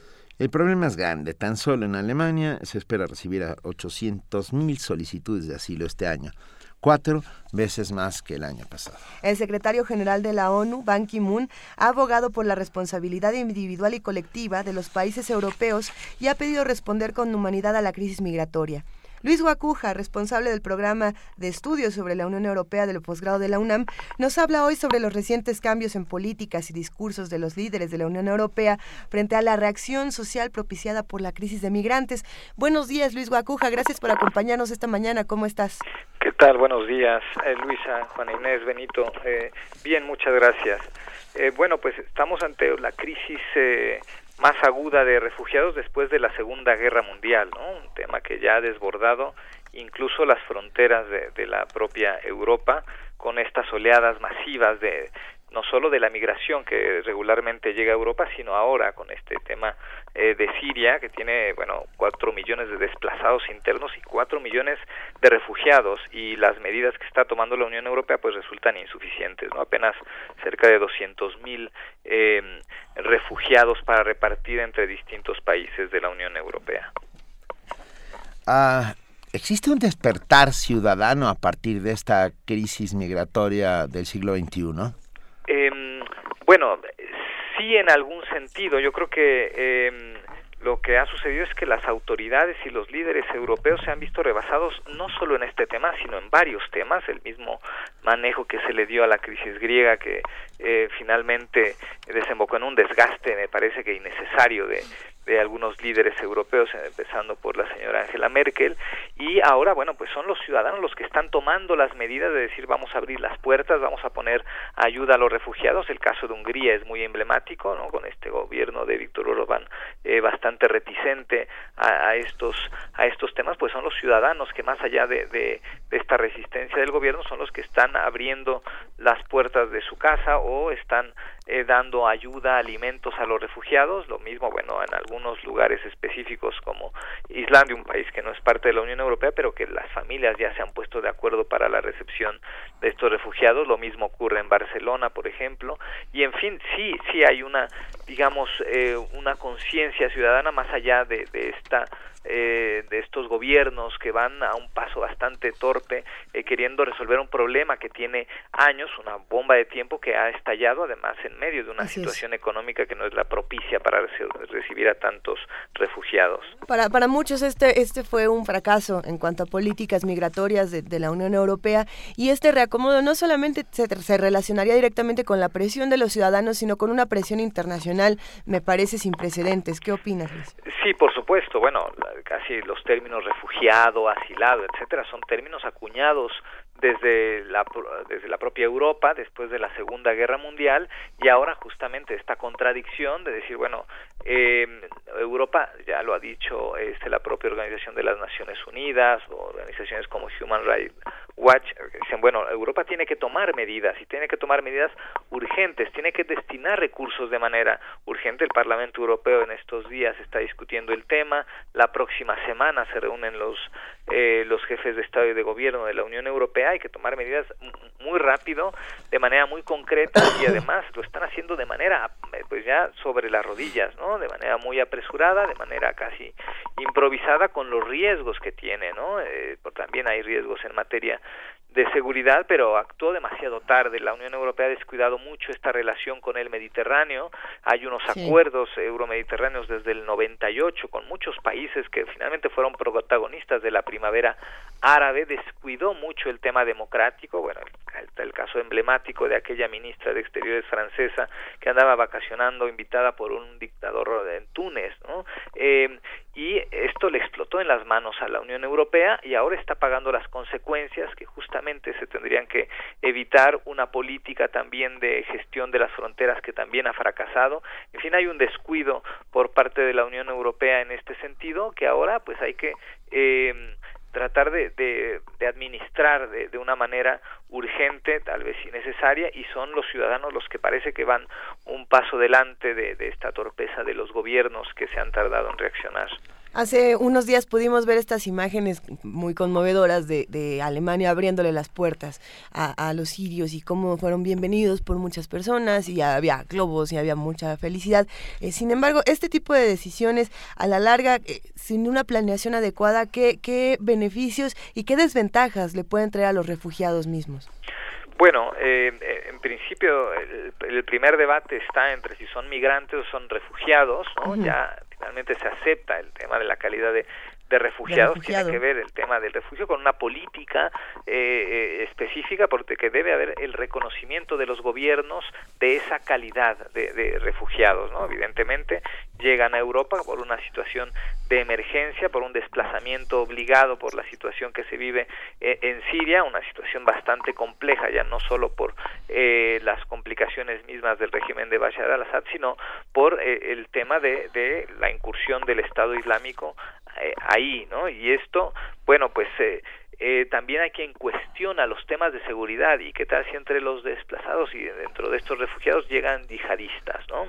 Entonces, eh, las medidas que tiene que tomar Europa sí son de recepción de refugiados, pero también de controlar los temas de, de seguridad, digamos, de administrar de buena manera este tema, no solo eh, ahora con la repartición que se hace, que se propuso hace un par de meses, pero que los países tuvieron resistencia para hacerlo. El propio Mariano Rajoy en España decía que no estaba de acuerdo con estas cuotas. Finalmente ahora es otra la situación ya de mayor emergencia y entonces ya hay o mayor disposición ya ante la emergencia de algunos países, pero son temas que se han aplazado, la propia emergencia se, se dejó pasar eh, de lado en algún momento y ahora pues es este riesgo del, del tomar medidas apresuradas e improvisadas pues existe en, en varios sentidos, ¿no? Luis, es, vivimos en un mundo bastante bipolar y cuando hablo de bipolar hablo de dos polos, pues, ¿no? Eh, eh, simultáneamente vemos a ciudadanos muniqueses recibiendo en la, en la estación de trenes de su ciudad a los refugiados con globos, etcétera, etcétera, con juguetes. Y por otro lado, la imagen de esta bueno, no sé cómo llamarla, este, maneja una cámara, es una mujer llamada Petra Laszlo, húngara, que patea a, los refugiados mientras van avanzando. Eh, Europa se está, es cada vez más conservadora y sin embargo hay una suerte de despertar solidario de sus ciudadanos. ¿Tú cómo lo ves? Sí, yo creo que aquí eh, falta en muchos temas, ¿no? este, empezando también por y terminando con este este tema de cómo se administra el, tema de los refugiados, ha abandonado la Unión Europea sus sus valores, o sea, este, hay que regresar al origen, como dicen decía Antonio Gaudí, eh, y esto le ha faltado a la Unión Europea, o sea, voltear a ver cuáles son los orígenes de este proyecto comunitario y, y dónde está uno de los de los temas eh, fundamentales que es la solidaridad y donde el ciudadano está en el centro de, este proyecto eh, comunitario. Y parece que este los líderes han dejado un poco de, de lado esta esta parte fundamental que es lo que ha vuelto a través de, muchas décadas al proyecto comunitario como una referencia en materia de integración, de respeto a los derechos humanos, de solidaridad, eh, y, eh, y son los ciudadanos ahora, de manera irónica, los que están ahí este, mostrando esta disposición, insisto, más allá de, de los gobiernos distraídos en muchos temas. A mí me llama mucho la atención el tema de Hungría, que está además levantando un muro eh, al lado de, de, de Serbia, el país candidato a incorporarse a la Unión Europea en pleno siglo XXI y no he visto yo a líderes europeos alzar la voz en contra de Hungría en este sentido. Y bueno claro lo que vemos de esta mujer con la cámara pateando eh, migrantes pues es digamos es parte de este descuido no porque se pasa por alto esta situación de descuido en materia de, derechos humanos entre los propios países miembros de la Unión Europea. Sí, y, y dos, dos cosas que a mí me sorprenden, que son en medio de este coro de voces eh, mundial uh, apoyando al, al, refugio, Uh, dos silencios que me sorprenden. Uno de ellos es el de los países árabes y el otro el de el de alguien que siempre eh, tiene algo que decir y que esta vez ha mantenido un silencio absolutamente sorprendente. Hablo de los, bueno, los países árabes, por supuesto, y de los Estados Unidos. En Estados Unidos se ha dicho una palabra sobre esta crisis mundial. Eh, exacto, sí, sí, sí, parece que ahí este Obama guarda silencio y por otro lado, bueno, hay, hay un tema eh, por ahí que es paralelo a, a, este asunto con Siria, ¿no?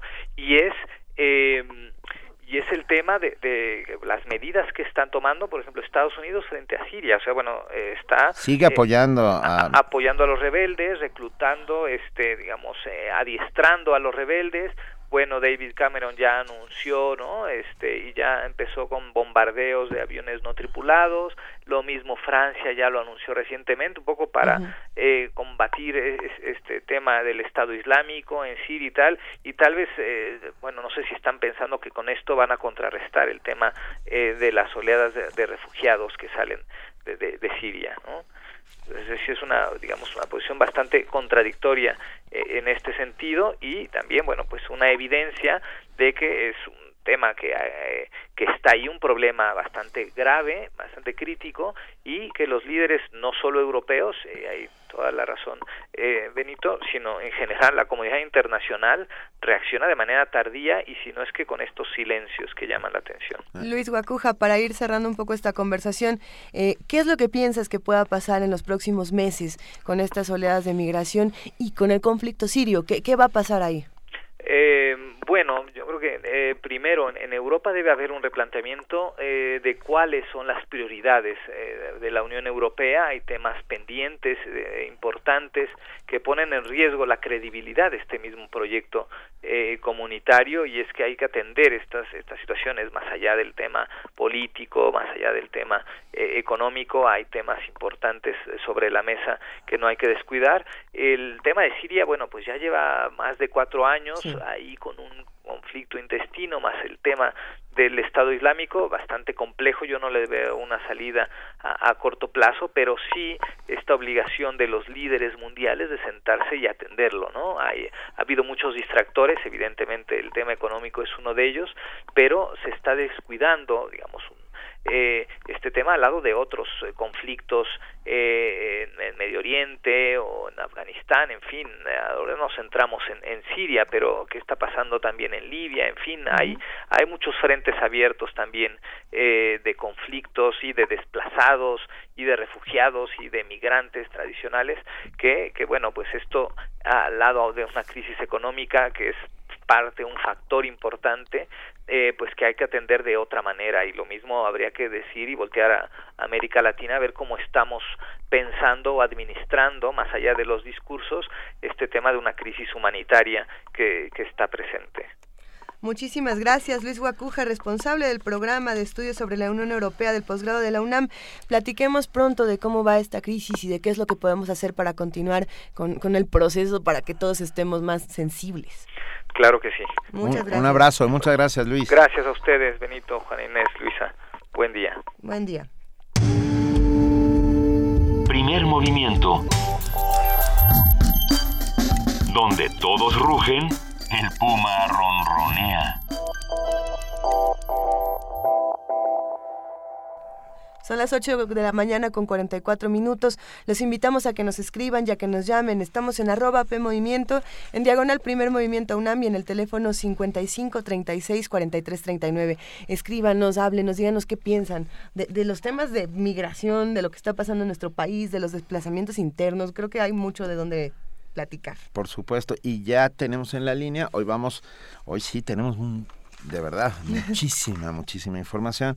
Tenemos en la línea y lo agradecemos muchísimo a Flavio González Melo, director de esta nueva puesta en escena de Hamlet que estará en el Teatro Juan Ruiz de Alarcón.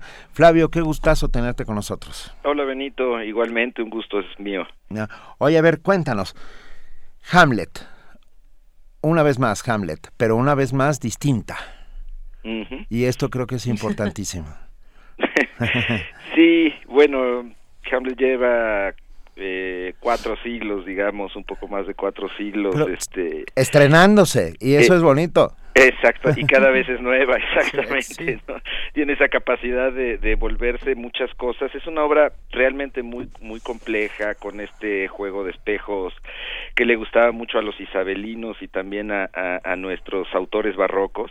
Y entonces, pues siempre hay, hay una perspectiva eh, en este juego de espejos que, que no te habías fijado y que pocos días antes del estreno dices, ah, claro, mira, es que si la ves desde aquí, este se ve esto, ¿no? Entonces realmente es, es una, una obra pues este eh, muy rica en posibles lecturas, en implicaciones y nosotros eh, estamos tratando uno, uno de los objetivos que nos pusimos en el montaje pues es tratar de presentar al público esta visión eh, caleidoscópica digamos no del, del texto de Shakespeare. ¿Cómo, ¿Cómo es una visión caleidoscópica? Cuéntanos desde dónde están abordando entonces. Mira, eh, para efectos, digamos, de la puesta en escena, yo hice una eh, pequeña adaptación, muy pequeña, o sea, en realidad es, es, el texto de Shakespeare. Este, hay todo un trabajo de lenguaje, ¿no? De, este, de, de traer el lenguaje de Shakespeare a, al español mexicano, ¿no? Porque hay excelentes traducciones, pero generalmente están en el en, en un español castizo y en este caso me interesaba mucho traerlo al español mexicano con todos los rangos que, que tiene el texto de Shakespeare, desde lo más popular hasta lo más eh, sofisticado, digamos, ¿no? Pero ya a nivel, digamos, de la historia, pues es, es, es la historia que cuenta el, el, el texto de Shakespeare pero en este caso la pequeña adaptación consiste en que el punto de partida eh, son los enterradores, ¿no? Estos personajes que aparecen un momentito en el último acto de la obra de Shakespeare, aquí son un poco nuestro hilo conductor y, y bueno, pues es como contar eh, Hamlet desde la fosa, cosa que, pues, que creo que mm, tiene mucho que ver con, con, con, cómo nos sentimos en estos momentos muchos de nosotros en México, ¿no? Algo está podrido en todos lados. En todos lados. Oye, a ver, ¿cuándo, ¿cuándo estrenan, Flavio? Mira, eh, la temporada empieza mañana. Mañana. Mañana, mañana ya se abre taquilla público y este además es eh, es jueves, entonces hay este programa de jueves al teatro donde sale verdaderamente regalado el boleto, así que ya mañana el público puede puede puede ir y estamos de jueves a domingo a las seis de la tarde. Los cuatro días estamos a las seis de la tarde. Este no es una obra breve, no es microteatro, este no está no está en su totalidad porque la verdad es que duraría como seis horas o más. Sí, poco, Eh, poco más eh, quizá. ¿Y cuánto dura esta, esta versión? Dura poco menos de cuatro horas eh, incluyendo eh, dos intermedios, ¿no? Este, donde el público puede respirar, este, ir al baño, en fin. Hacer Eh, una pausa dramática para, para continuar con la tensión, claro. Claro, pero además hay un juego ahí que este que, que, quienes acudan al teatro verán que el todo todo el espacio escénico cambia entre entre el primer acto y el segundo y también entre el segundo y el tercero. Entonces realmente mm, son tres experiencias muy diferentes de cómo relacionarse con los actores y el espectáculo en cada uno de los tres actos en que organizamos el espectáculo.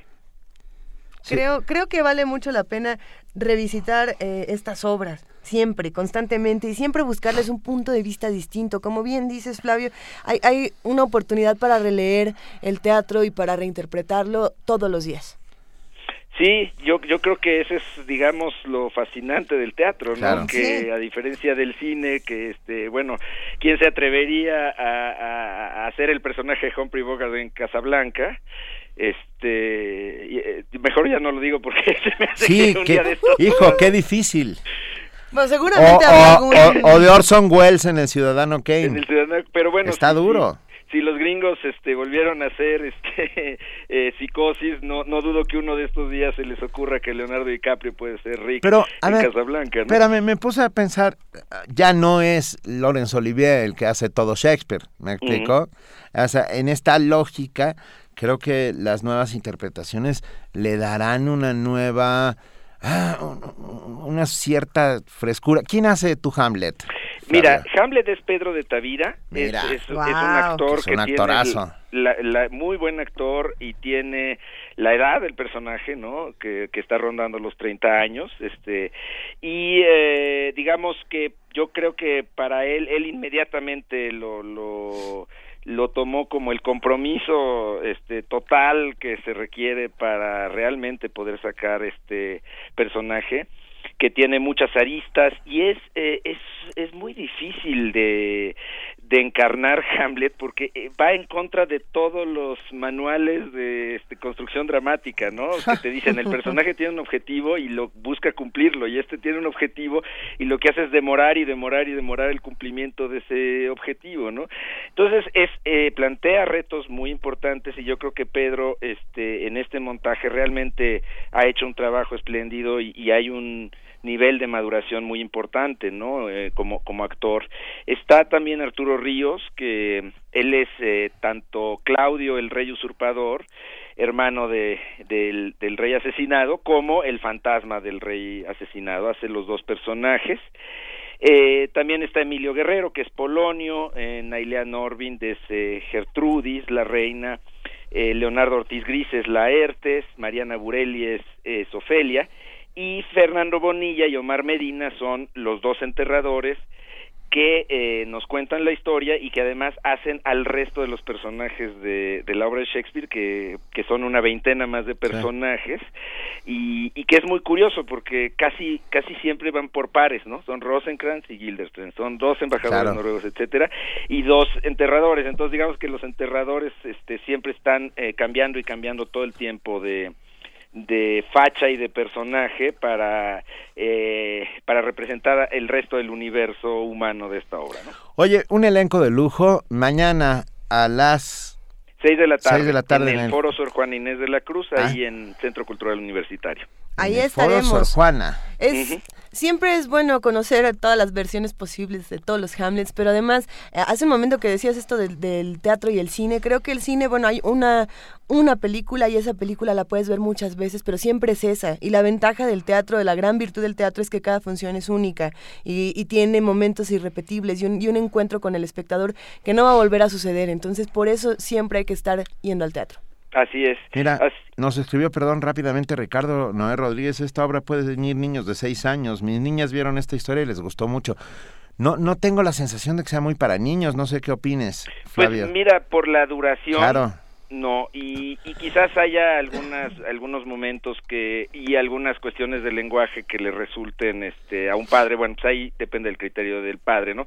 Pero realmente creo que el, eh, la obra realmente va dirigida a un espectador de, de 15 años para arriba, digamos, en términos también de que ya tenga los elementos para, digamos, este, poder estar eh, todo ese tiempo en un teatro, disfrutarlo, entenderlo, eh, etcétera, ¿no? Bueno, pues lo único que podemos decirte y desearte es mucha mierda, mucha suerte, que todo, que todo vaya muy bien y que este Hamlet sea una vez más un éxito.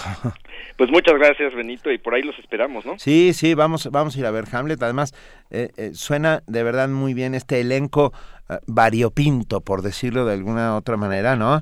Lleno de, de muy buenos actores, con, con, con muchas caras, con muchos ah, pulsos y arcos dramáticos distintos. Te mandamos un enorme abrazo, Flavio González Melo. Gracias, Benito y Lisa, y este, y Gracias, ojalá se animen a venir Vale. a ver alguna función. Allá Claro nos que sí. vemos, gracias. Gracias. Adiós. Primer movimiento. La vida en otro sentido. Ah, tenemos que anunciar el simposio internacional porque nos da mucho gusto anunciarlo, no es porque tengamos, sino lo dije llen- Tenemos un lleno de anuncio júbilo. que hacer. Venga. Queremos, y queremos y tenemos. Ah, tenemos y queremos. El Simposio Internacional Políticas Económicas y Sociales en América Latina 2000-2015, un homenaje a Enrique Semo, eh, 9, 10 y 11 de septiembre de 2015, o sea, ya empieza hoy, en el Auditorio Narciso Basols, edificio B, planta baja de la Facultad de Economía de la UNAM. En la Facultad de Economía hoy arranca este simposio internacional eh, dedicado a Enrique Semo. Arranca hoy a las, ya está inaugurada, a las 9.50 de la mañana, dentro de Una hora. exactamente. Eh, la entrada es libre, acérquense porque está francamente interesante. Algunos de los temas. ¿Qué temas serán? El futuro del pasado, economía política de América Latina en el siglo XXI, México a contracorriente, como, y como ponente estará ni más ni menos que Enrique Semo. eh, América, y mañana América Latina. Bueno, hay Podemos consultarlo en nuestras Sí, redes sociales, ya está el cartel en Twitter y en Facebook, entonces pueden consultarlo y dense una vuelta. Políticas económicas y sociales en América Latina 2000-2015. También tenemos boletos que vamos a regalar. A ver, ahí les va. El Instituto Politécnico Nacional, a través de la Dirección de Difusión y Fomento a la Cultura, invita al concierto de su segunda temporada Dame 5 de la Orquesta Sinfónica del Politécnico. Esto es De la muerte triunfa el amor, bajo la batuta de Enrique Dieme, que es su director artístico. Esta cita es mañana jueves, ahí les va. Mañana jueves 10 de septiembre a las 7 de la noche y el sábado 12 de septiembre a la 1 de la tarde en el Auditorio Ingeniero Alejo Peralta del Centro Cultural Jaime Torres Bodet. A ver, van a ser cinco cortesías dobles para el público. Estas son para cada concierto. Los que quieran cortesías para el jueves, las vamos a dar por Facebook. Al muro de Facebook nos escriben con el hashtag quiero o SIPN Orquesta Sinfónica del Instituto Politécnico Nacional, hashtag quiero OISPN con su nombre completo y su correo electrónico, por favor. Y en Twitter nos, pueden escribir los que quieran boletos para el día sábado a la una de la tarde. Esto es con su nombre, su correo electrónico y el hashtag el mismo quiero OISPN. Ahí está. Escríbanos, llámenos. Nosotros estamos aquí haciendo comunidad con ustedes. Vamos a una pausa y regresamos. Primer movimiento. Donde la raza habla.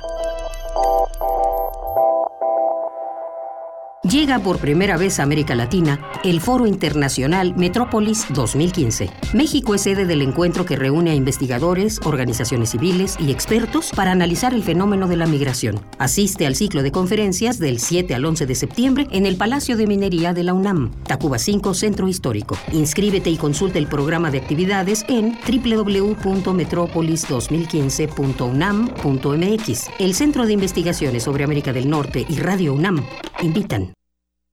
Somos la izquierda que lucha por la gente, una fuerza permanente que promueve la justicia social. Y porque la lucha por la transformación de México se encuentra arraigada en nuestros corazones, demandamos al INE se regresen los más de 37 mil votos que desaparecieron indebidamente durante la caída del sistema. El proceso electoral no ha terminado. No hemos perdido el registro. Nos faltan 3.300 votos. Hemos sido, somos y seremos el Partido del Trabajo. ¿Confías en que a través de la ciencia, la tecnología y la innovación se pueden enfrentar los principales retos de nuestro país? Pues esta es tu oportunidad. Si eres estudiante de educación superior, participa en el segundo concurso Vive Conciencia. Arma una propuesta, escrita y en video, que ofrezca soluciones a problemas relacionados con alguno de los 10 retos de la Agenda Ciudadana de Ciencia, Tecnología e Innovación. Podrás ganar 50 mil pesos. Regístrate antes del 2 de octubre en www.agendaciudadana.mx. Ideas que resuelven. Dale un sí a la ciencia. Primer movimiento. Información azul y oro. Son las 8 de la mañana con 59 minutos. Nosotros estamos regalando boletos, estamos haciendo invitaciones a que vayan a coloquios, a simposios y demás. Así que estén pendientes de nuestras redes sociales para que hagamos comunidad y vayamos compartiendo entre todos la información. Repetimos, estamos en arroba P Movimiento, en diagonal Primer Movimiento UNAM y en el teléfono 55 36 43 39. Nosotros en este momento nos vamos a nuestro corte informativo de las 9 con nuestra compañera Elizabeth Rojas. Buen día, Elizabeth. ¿Qué tal, Luisa Juana Inés? Buenos días. Buenos días.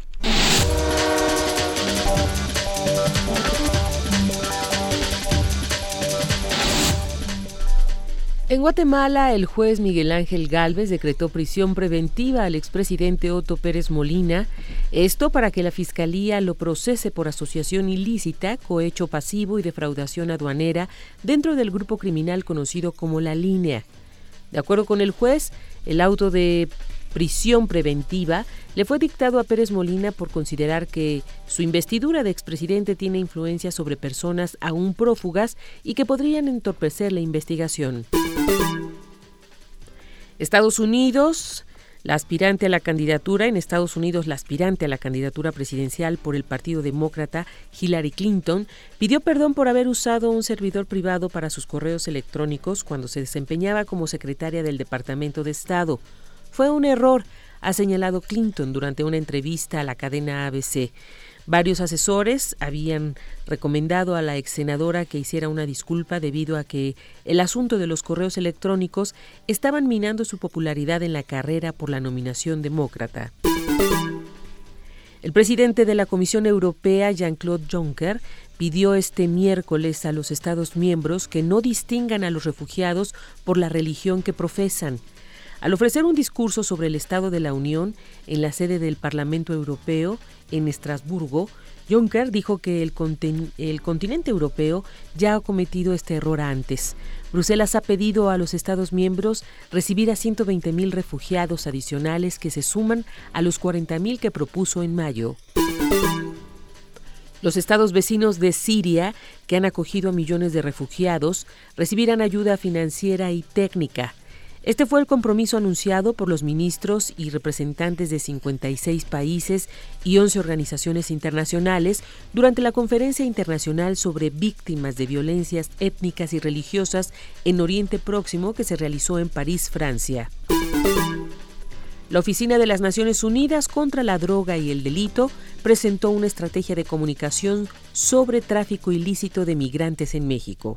La Oficina de las Naciones Unidas contra la Droga y el Delito UNODC presentó este lunes en México la Estrategia de Comunicación sobre Tráfico Ilícito de Migrantes, la cual busca brindar información precisa sobre este delito y crear conciencia entre los medios sobre la cobertura a este problema.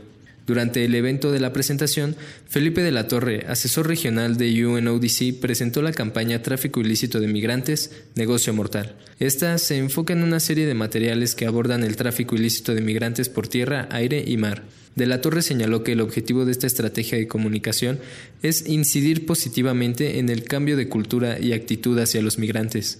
La campaña se compone de pósters y videos que ilustran las tres modalidades de este delito, así como un set de información dirigido a autoridades de primer contacto, medios de comunicación y organizaciones de la sociedad civil en la ruta migratoria.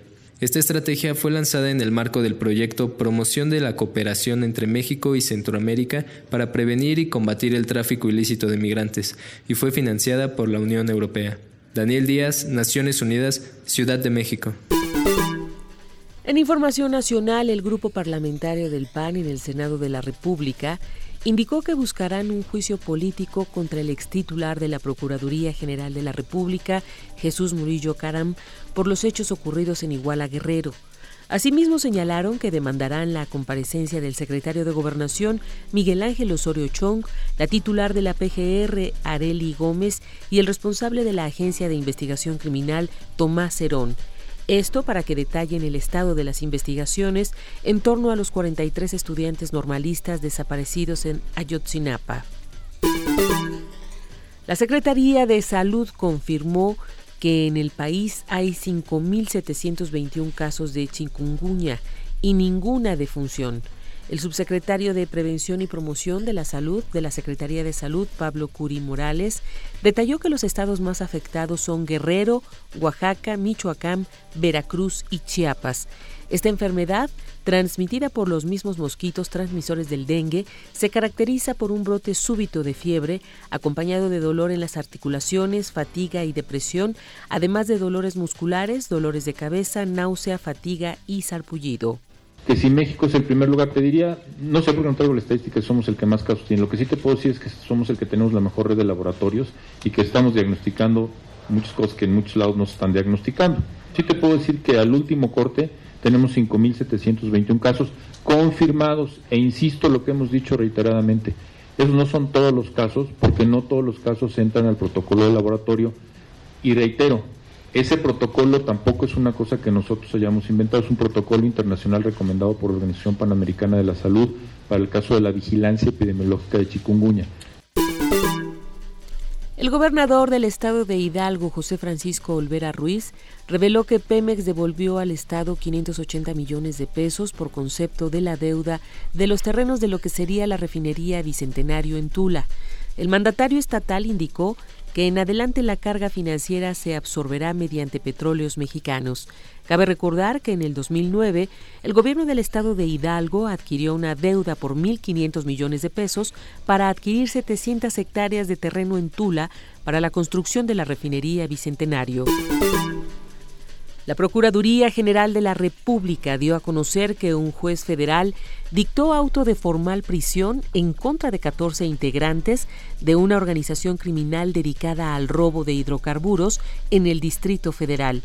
El grupo delictivo utilizaba dos inmuebles ubicados en la avenida Tesosomoc y en la calle Granjas de la colonia Jardín Aspeitia, mismos que eran utilizados como bodega para almacenar todo el hidrocarburo robado.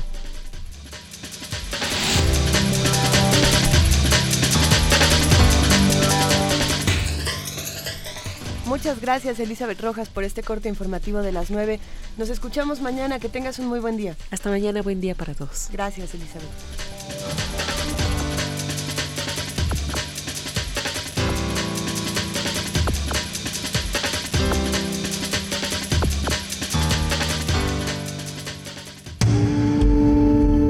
Primer movimiento.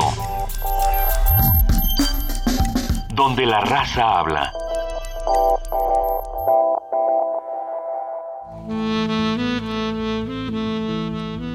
Es hora de poesía necesaria.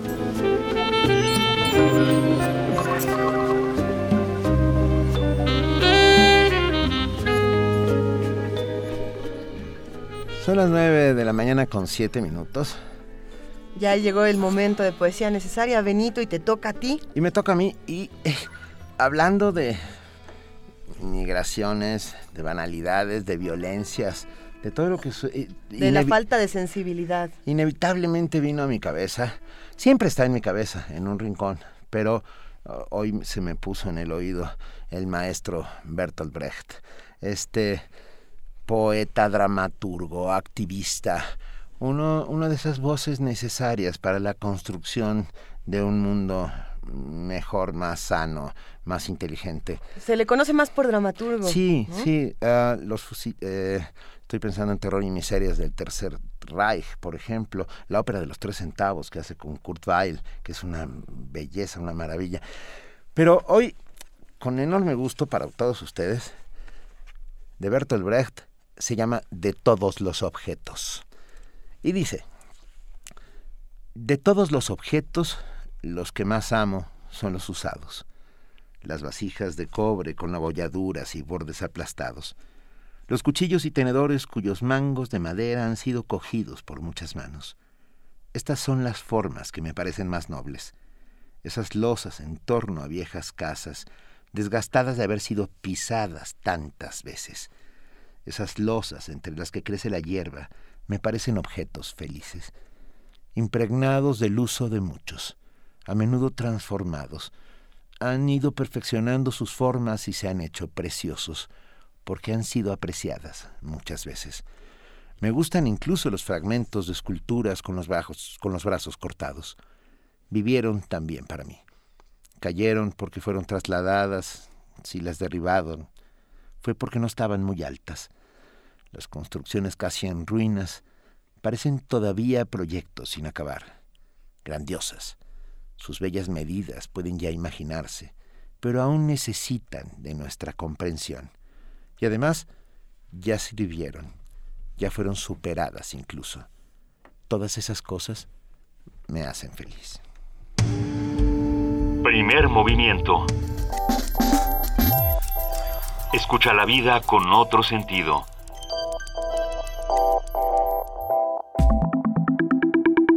La mesa del día.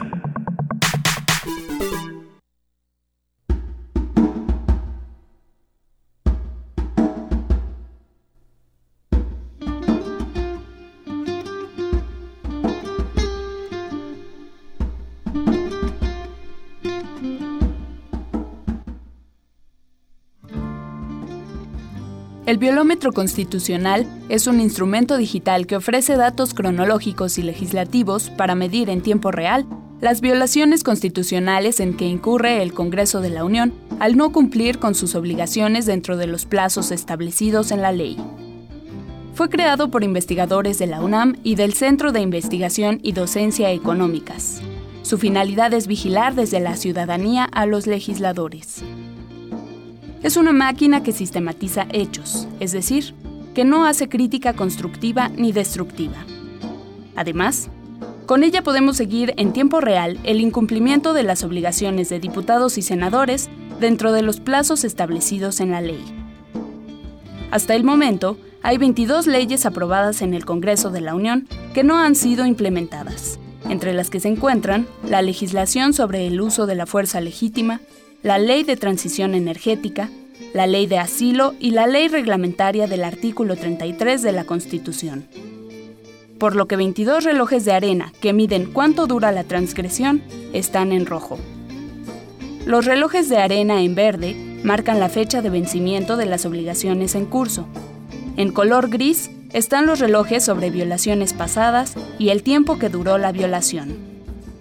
La página del biolómetro busca ser una herramienta útil para un mejor estado de derecho en México y para una mejor rendición de cuentas. Su fin último es dejar de existir, esto es, que llegue el día en que el biolómetro esté vacío, simboliza que los legisladores se apegan a la Constitución y a la ley. El biolómetro constitucional entró en vigor el 1 de septiembre con la instalación de la 63 legislatura y se puede consultar en la página biolómetro.org. 9 de la mañana con 12 minutos y nos da... A ver, el biolómetro pretende ser una herramienta útil para un mejor Estado de Derecho en México. Para... No, para crear un Estado de Derecho en México y para tener una mejor rendición de cuentas. Y vamos a platicar ahora mismo sobre esta plataforma, sus causas y efectos deseados. Y está con nosotros aquí, en la cabina, Roberto Duque, académico de la Facultad de Derecho de la UNAM, que nos brindará detalles de este proyecto. Además, Roberto es colaborador habitual de Primer Movimiento y le agradecemos mucho estar esta mañana con nosotros. Benito, muchísimas gracias. Roberto, ¿qué es lo que mide el biolómetro y para qué sirve o, para qué debe de servir en este momento? Pues mira, eh, Luisa, las violaciones constitucionales en las que, por desgracia, nuestro Congreso incurre consistentemente, eh, violando la Constitución y o la legislación secundaria que ellos mismos son los encargados de expedir en nuestro país, Em, eh, e, era una información que se encontraba eh, dispersa y decidimos, pues con algunos colegas de la universidad y del CIDE, em, conjuntarlos en un mismo portal de Internet. Y no solo eso, establecer pequeños tableros, digamos, por cada una de estas violaciones constitucionales. Actualmente están ahora mismo los diputados y los senadores incurriendo en 22 violaciones de, esta naturaleza. Mientras nosotros hablamos, se viola la Constitución. Sí, claro, cada minuto, cada segundo están violando la Constitución, em, eh, con los plazos que están obligados, em, que obligan a los legisladores federales para dos cosas fundamentalmente. Para legislar, que es su trabajo por el que les pagamos los mexicanos, porque son servidores públicos, son nuestros representantes, al menos en la teoría así lo entendemos, em, y, violan estos plazos, y también en el nombramiento de determinadas autoridades o de, órganos pues muy importantes en el país, eh, y eh, estas eh, violaciones se pueden ver en vivo, déjame decirlo de esta manera, Luisa, en, en vivo, está uno viendo, incluso con segundero, cómo va avanzando en el tiempo pues este, este drama en términos del déficit que tenemos en legalidad, del déficit que tenemos en rendición de cuentas, en transparencia y el problema de la impunidad. Porque si queremos reglas en este país y queremos que haya un Estado de Derecho, que es base, según Kofi Annan, el exsecretario general de la ONU, es un pilar de las democracias desarrolladas, el Estado de Derecho, es decir, que se cumpla con las reglas, empezando por las autoridades que están sujetas a ellas, pues hombre, es una pésima noticia que los primeros obligados en cumplirlas sean los primeros en violarlas. ¿Y qué causan estos retrasos? Porque parecería que frente a, otros, a otras transgresiones más graves o más ostensibles, eh, eh, uno podría decir, bueno, pues, pues ahí vamos. O sea, muy, muy en el en el aparente etos mexicano, bueno, pues así somos, ahí vamos, ¿no? Todo nos toma un poco de tiempo, pero llegamos. ¿Qué tan, qué tan válido y qué tanto nos afecta? ¿Qué tan válido es esgrimir esto y qué tanto nos afecta eh, realmente? ¿En qué se traduce este, este tortuguismo legislativo? Tortuguismo. sí, yo creo que es buen término. Y, y no hay que perder la capacidad de asombro ante las ilegalidades de nuestros legisladores, porque tampoco hay que acostumbrarnos. Y de indignación, Roberto. Exacto, y la capacidad de indignación porque em, eh, es algo tan grave como parece, ¿no? Eh, ¿no? No debemos acostumbrarnos. Esto se traduce, bueno, en términos, por supuesto, de, legalidad, pues en tener un, legislativo que incumple con su deber básico de respetar la ley. Eh, pero claro, cada una de estas em, violaciones constitucionales de nuestros diputados federales y senadores, Juana Inés, tienen consecuencias en efecto pues directas para nosotros.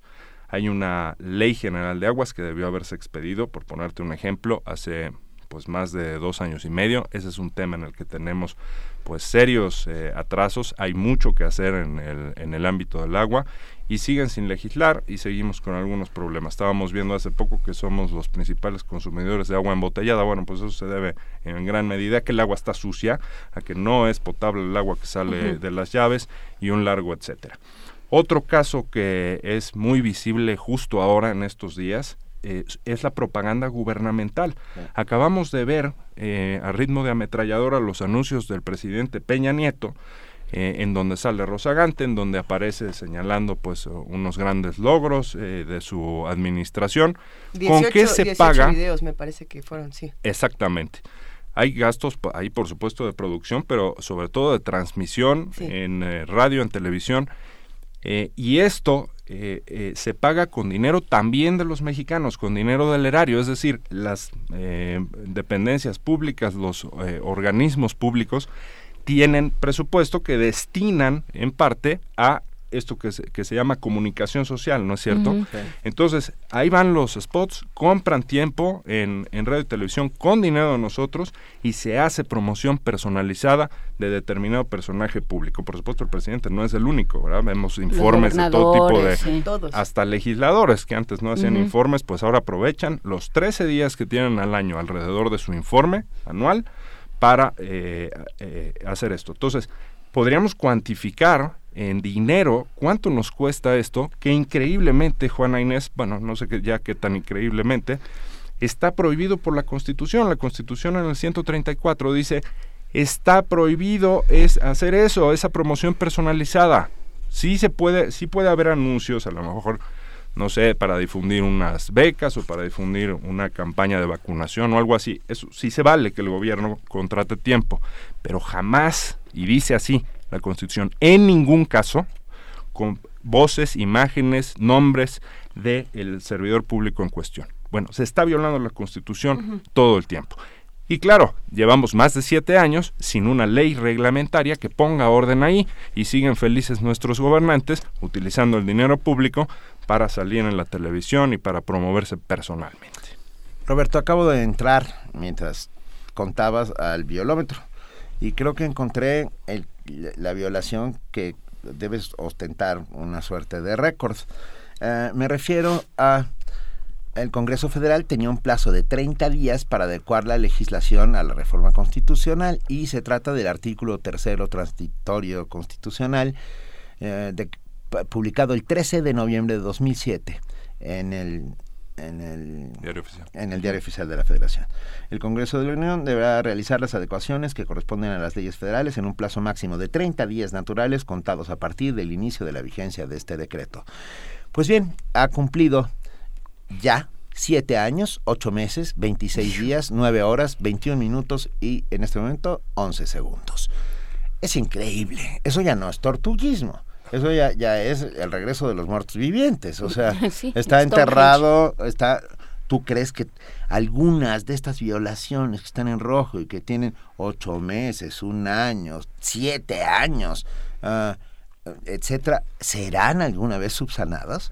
Esa que mencionas ya van tres legislaturas, incluida la que acaba de entrar. Y todo el mundo en violación constitucional y todo el mundo, por ejemplo, los senadores que están ahora en su en su cargo, llevan más de tres años y qué hicieron respecto de estas violaciones que tienen más de tres años. Es decir, ininterrumpidamente los senadores han estado todo el tiempo que llevan en violación constitucional. Y hay que decir las palabras así, porque luego muchos usan eufemismos, ¿no? Este, estos términos para suavizar. Por supuesto. Este, no, no, no. Son técnicamente, de hecho, son violaciones constitucionales. Yo no sé si eh, eh, digamos, eh, qué tan quijotesco sea el violómetro constitucional, pero créanme que nosotros vamos a estar encima. O sea, se trata de tenerlo sistematizado, se trata de hacer un marcaje ciudadano y ahora la tecnología es la que nos beneficia porque no solo es un portal el violómetro constitucional, sino que las personas que lo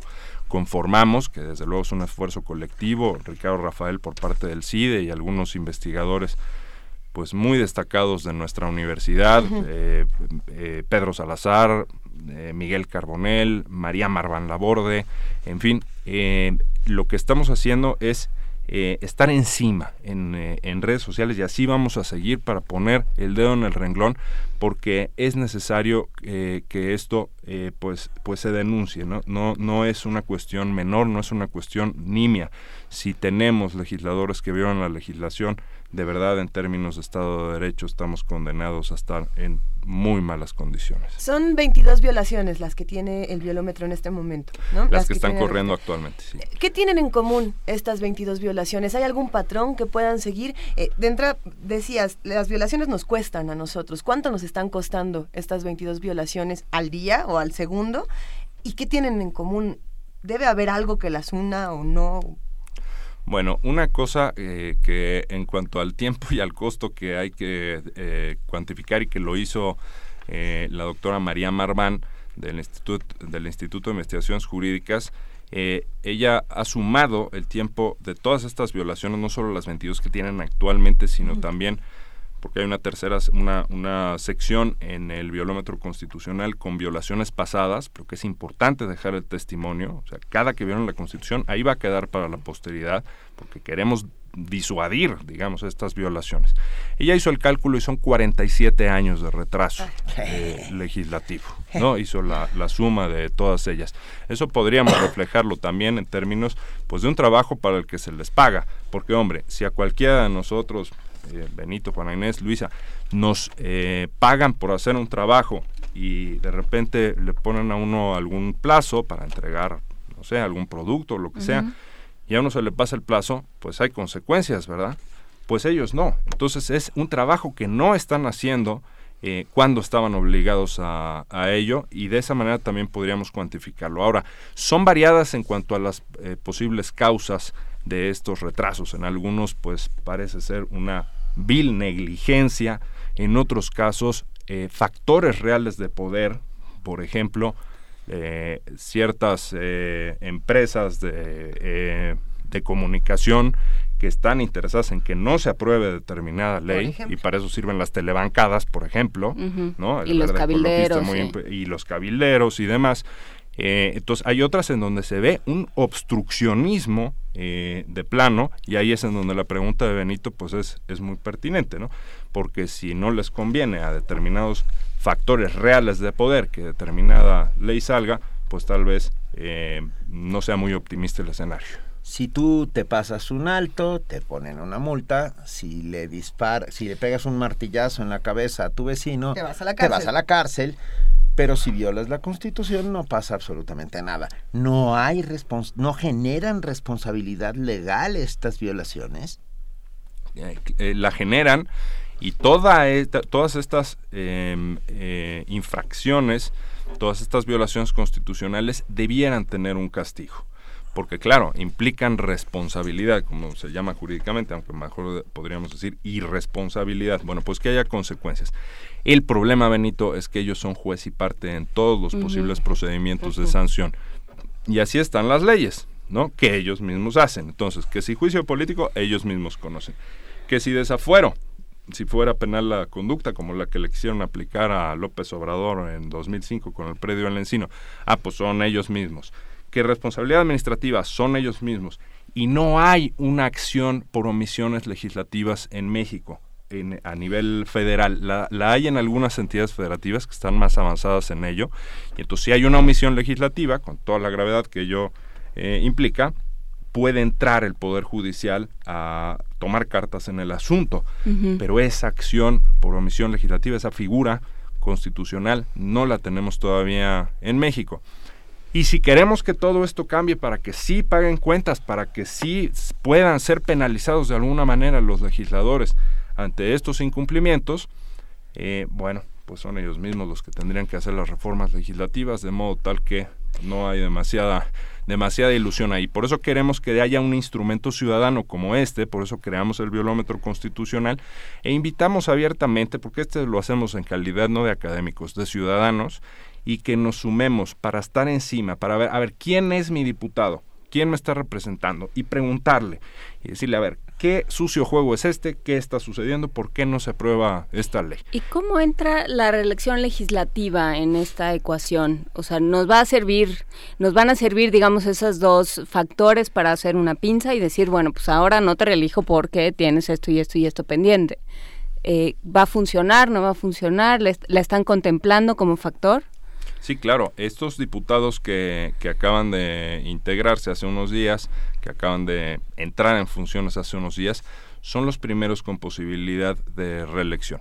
Hay una pequeña discusión ahí doctrinal eh, por un eh, artículo eh, mal, mal redactado, pero la verdad es que ellos tienen el derecho a reelegirse, se los reconoce la Constitución, y ellos no tuvieron nada que ver en la reforma que permitió la reelección consecutiva. Por lo tanto, estos que acaban de entrar eh, claro que son reelegibles, en 2018 podrían postularse nuevamente para continuar en el, en el mismo cargo.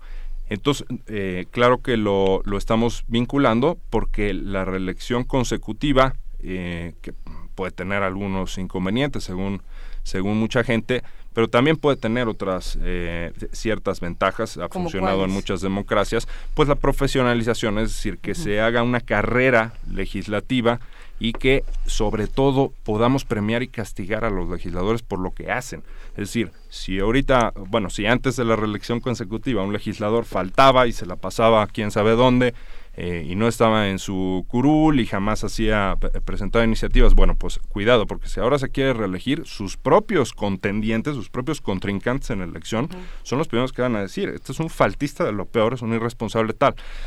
Esa es una de las ventajas. O los que se quedan dormidos en las sesiones. por, o, perdón, pero no, no soporto la tentación. Si vas a pues. hablar mal de Carmelita Salinas, nos vamos a ir todos, ¿eh? Pues vámonos yendo, porque...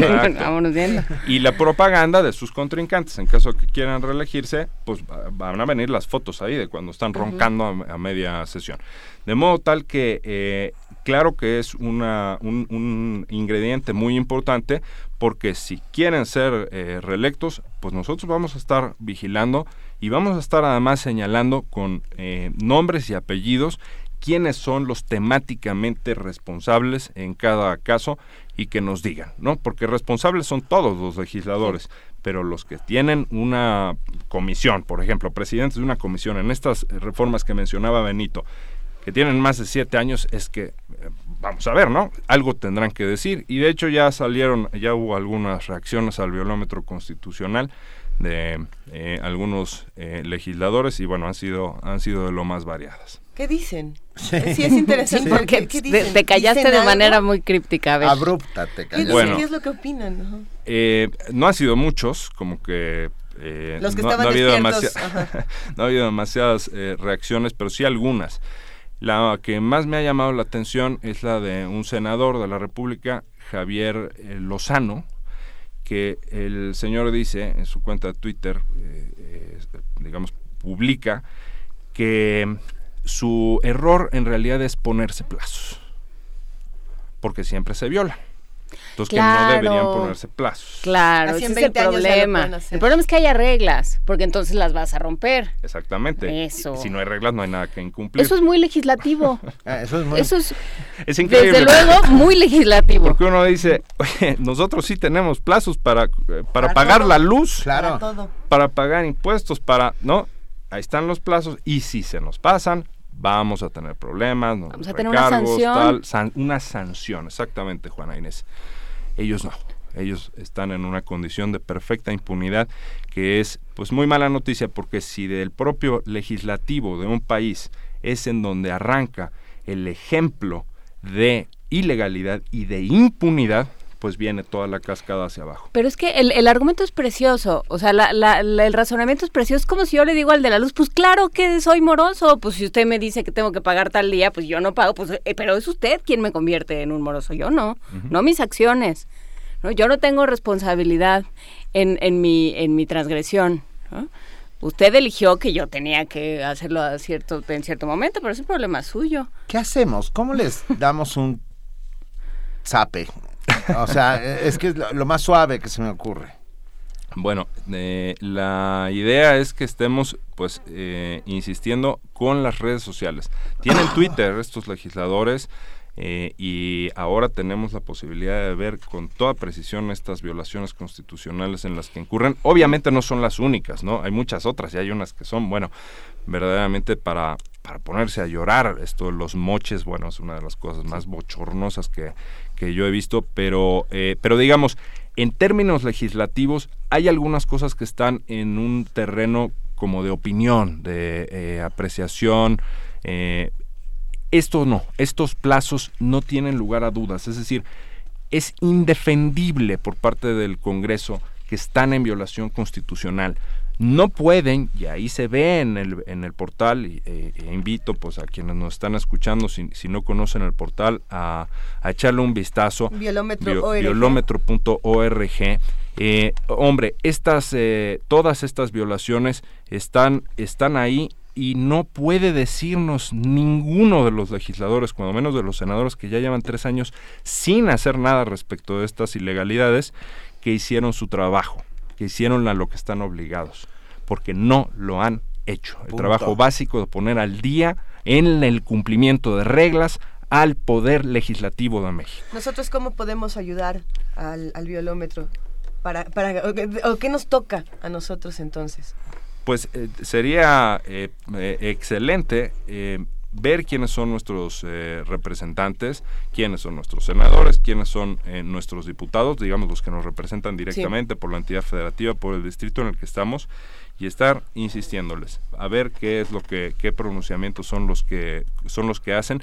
Y hombre exhibirlos. A ver, nuestro objetivo no es exhibir o encuerar a los legisladores, déjame decirlo de esta manera lo tenemos que hacer porque ya vimos que de otras formas se ha escrito mucho, se ha dicho mucho en el ámbito académico, se ha eh, criticado durísimo estas omisiones y no hacen nada, no les ha importado. Bueno, pues exhibámoslas en este en este portal, no con ese fin, el fin es que el legislativo cumpla la ley, pero eh, es un medio, digamos, y mientras más insistencia tengamos como ciudadanos, como sociedad, y que vean que está saliendo en el periódico que son violadores constitucionales, eh, especialmente los que más implicación tienen por pertenecer a una comisión o presidir alguna comisión de las que están en falta, creo que esa sería una gran herramienta ciudadana. Y aprovechemos las herramientas que nos brinda nuestro tiempo. Si tenemos el violómetro y lo estamos viendo y vemos cómo va avanzando, también podemos utilizar la app que nos vinieron a presentar hace unos días de Pulso ayer, de Pulso Ciudadano. Pleno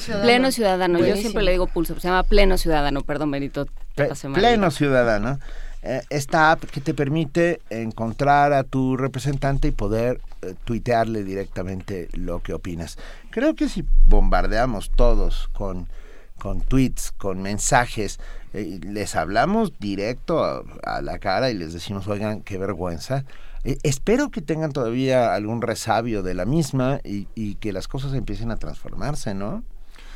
si no lo convierte uno en su problema, se, queda en nuestro problema. ¿Cuál es nuestro problema? Que tenemos un legislativo que en efecto es una vergüenza porque no es capaz de cumplir con estas obligaciones básicas. Sí, pero mientras eh, sea una cuestión por ahí que señala que está medio difusa y todo, eh, tristemente no lo hacen su problema. En cambio, si estamos encima, si estamos haciéndoles los señalamientos continuamente, frecuentemente, se, se empieza a convertir en, su problema, porque hay que señalarlos como lo que son, violadores constitucionales. Roberto, ¿qué pasa entonces? Tenemos pleno ciudadano, tenemos tres de tres, tenemos el violómetro, pero ¿qué pasa con las personas que no tienen acceso a, la computadora o al teléfono inteligente? ¿Dónde pueden consultar esta información? ¿Va a haber alguna manera en la que esto se pueda transmitir en otros medios para que, para que llegue a todos? Porque definitivamente esta información tiene que llegar. Sí, no, y, por eso yo les aprecio mucho este espacio, porque estos espacios son los que los que, digamos, le dan mucho mayor alcance y difusión a este proyecto. Yo te voy a, ser franco, Luisa. Eh, la idea del violómetro constitucional, digo, a los que lo integramos, pues siempre nos ha indignado eh, este estatus de ilegalidad en el que está eh, el legislativo. y era un artículo el que íbamos a, a escribir con, una, con un cuadro pues muy grande con una tabla en donde venía cuánto tiempo llevaban violando cada cosa. Pero claro, había que poner una fecha de corte, ¿no? Y, fue cuando dijimos, a ver, ¿y que no podemos, en vez de artículo, que sea un portal y que esté palpitando, digamos, segundo a segundo cada una de las violaciones sin necesidad de fecha de corte? O sea, si nos estamos aprovechando de la tecnología pues lamentablemente eh, pues no no tiene el alcance que, que, nos gustaría a plenitud pero pues justamente se trata de divulgarlo de esta manera. Y por supuesto de, eh, también eh, contamos pues con la prensa con los medios impresos que le han dado pues por fortuna, pues muy buena cobertura a este inicio del biolómetro constitucional, que lo arrancamos justo pues en el Instituto de Investigaciones Jurídicas, fue la semana pasada la presentación ahí en la universidad, en, Ciudad Universitaria, y, tuvimos pues muy buena, muy buena cobertura, digamos, muy buen eh, apoyo por parte también de medios impresos. A ver, nos ha escrito ya muchos de los que hacen comunidad todos los días en primer movimiento. Eh, Rafa Olmedo dice, ningún diputado depende de sus electores, sino de sus partidos y su capacidad de compra de votos. Esto es mm, dramático, ¿no? O sea, ¿Y esto puede cambiar? ¿O, está condenado a que, siempre...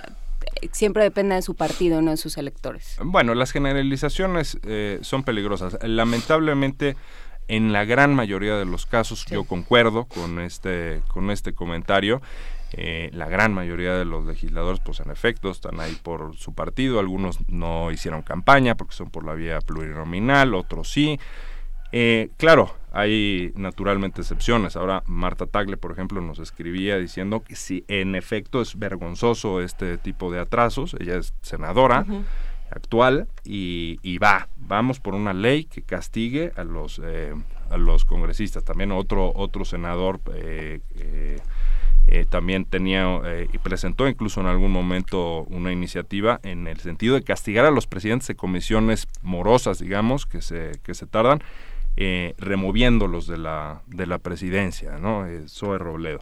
Y así, o sea, también hay legisladores que sí son conscientes de esto. El problema es que por más que presenten iniciativas, no logran tener el eco para que sus, el resto de sus colegas legisladores eh, eh, capten la gravedad del asunto, que en México tenemos al, un poder legislativo, reitero, hay que decirlo así, en la ilegalidad y en la impunidad, ¿no? Entonces hay un poco de todo. Jaime Cárdenas, cuando fue un investigador de la universidad, eh, jurista, cuando fue diputado, él se subió una vez a la tribuna a decir, somos, somos una desgracia, somos una, una verdadera pena para México porque nos estamos, estamos retrasándonos, estamos violando la Constitución. O sea, hay un poco de todo también y ahí tenemos una luz, digamos, de esperanza de que tal vez esto pudiera tener más eco y con la presión, porque hay que llamarlo con todas sus letras, con la presión que podamos hacer nosotros desde la sociedad civil, pues tratar de incitar a que esto se dé en, en, mayor medida.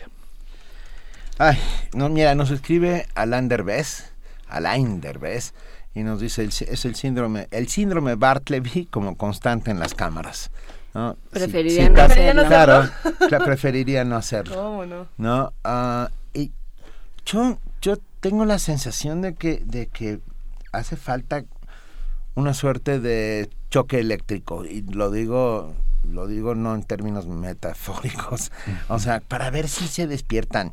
Eh, que recuerden que atrásito de ellos hay un enorme letrero eh, con una frase de Vicente Guerrero que dice, la patria es primero. Si olvidaron ese principio básico, creo que el resto... si se les olvidó dónde está la patria, porque eh, también es otra... ese es el tema. Yo creo que ven el letrero y dicen que qué cursi está eso, o yo no sé por qué no es algo que apliquen por lo regular.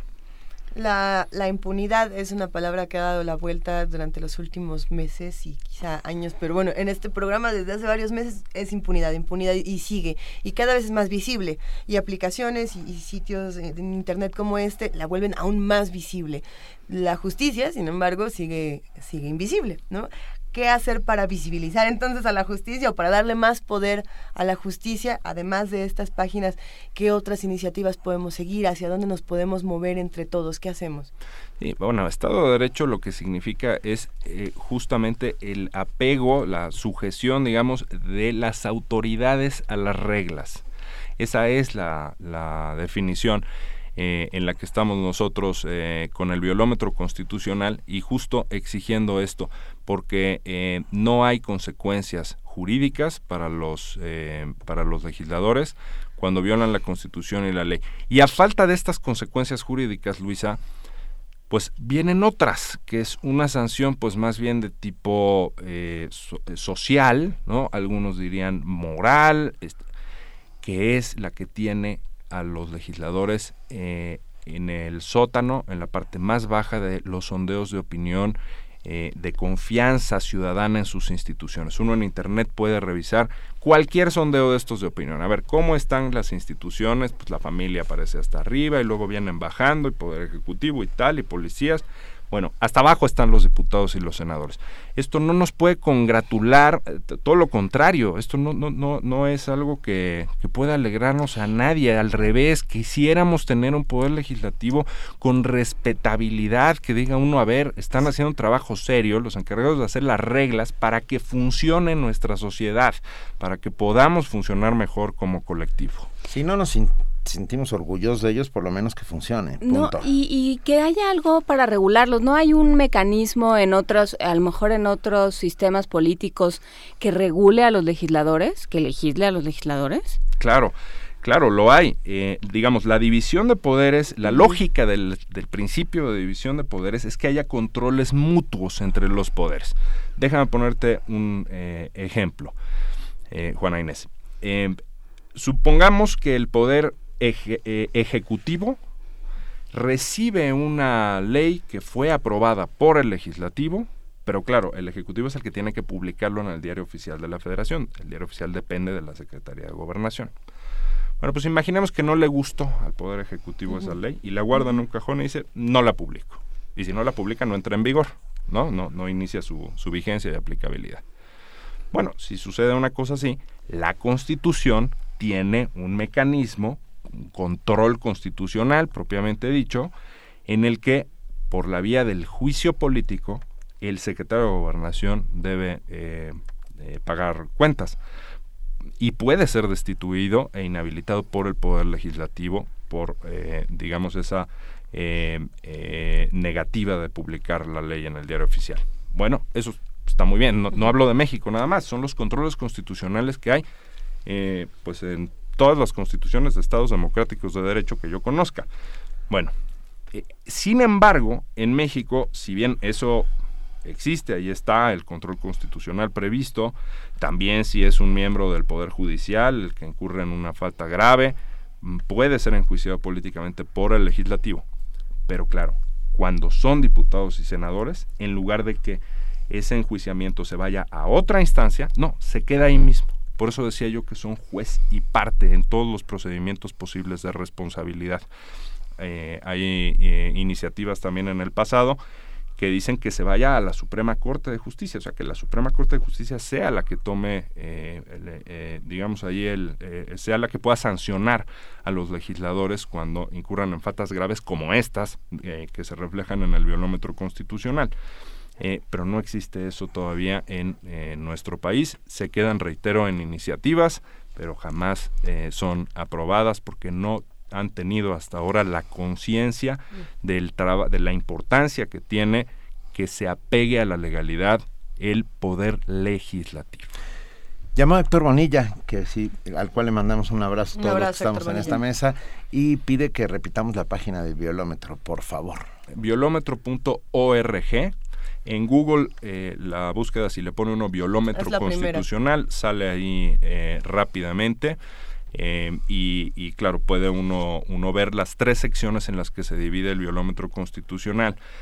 La primera son las 22 violaciones actuales de las que estábamos hablando. Luego hay otra sección que va, son relojes verdes, no rojos porque todavía están corriendo los tiempos del Congreso, es decir, todavía no han violado la Constitución. 24 horas y 10 segundos, 9. Y ahí también las redes sociales son muy importantes. A ver, te quedan dos meses y todavía ni siquiera hay un eh, predictamen, te queda tanto, o sea, estar haciendo, reitero, una, una marcación, digamos, al Poder Legislativo. Entonces, ¿El biolómetro tiene, tiene Twitter? Sí, claro, sí, claro. Es arroba biolómetro. Roberto Duque, muchísimas gracias por estar esta mañana con nosotros. Yo espero vayan buscando ya uh, una página con más megas para alojar. Este porque les va a hacer falta. Teras y teras ¿Eh? para ver lo que pasa sí. Ah, y de verdad eh, celebramos esta iniciativa una iniciativa que pone a la luz los hechos o sea los desnuda literalmente y un llamado a todos para que actuemos en consecuencia. Creo que por ahí va muchísimas gracias Benito por la invitación gracias Luisa gracias eh, Gracias, Roberto. Juana Inés. Y, y, nada más eh, señalar que empezamos con el Poder Legislativo Federal, es en lo que nos hemos centrado en esta primera fase. Vamos por todos. Pero, pero no es lo único en lo que pretendemos hacer este tipo de vigilancia ciudadana, por llamarle de esa manera. De veras, mil gracias por la invitación. Pues hablemos pronto. Hablemos pronto, ¿no? Veamos. Vamos viendo ¿no? en la próxima página qué sucede. Hacemos cortes, ¿no? Muchísimas gracias. Gracias, Roberto. Con su permiso. Primer movimiento. Donde todos rugen, el puma ronronea. Son las 9 de la mañana con 46 minutos. Ya visitaron la página del violómetro, es violómetro.org y también lo pueden encontrar en arroba violómetro. Así de sencillo y se pueden enterar de qué están haciendo sus legisladores. ¿Por qué no? A ver, ¿qué, están haciendo? ¿Y qué, no están, haciendo? ¿Qué están haciendo? Pues violar las leyes. ¿Y qué no están haciendo? Pues no cumplirlas. En fin, eh, ya también pueden seguir a Roberto Duque en arroba Duque Roquero.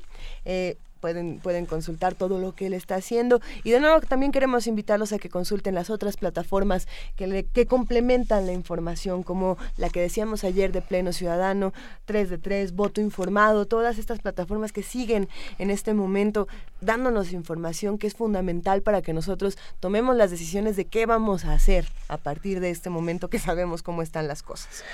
Ya tenemos en la línea a Jorge Linares del Programa Universitario de Bioética. Muy buenos días, Jorge. Como siempre, un placer hablar contigo. Hola, Benito. Hola, Juana Inés. Hola, este, Luisa. ¿Cómo están? ¿Cómo estás, Jorge? ¿Cómo va todo? Bien, gracias. Pues oh. eh, hoy vamos a comentar sobre la, la nota, la noticia que ha venido en los diarios sobre el caso de la niña mexicana Graciela Elizalde. Sí que podría ser la primera paciente en recibir un medicamento derivado de la marihuana para fines terapéuticos. Ella padece un síndrome muy extraño que le provoca convulsiones muy prolongadas y, cuantiosas durante el día.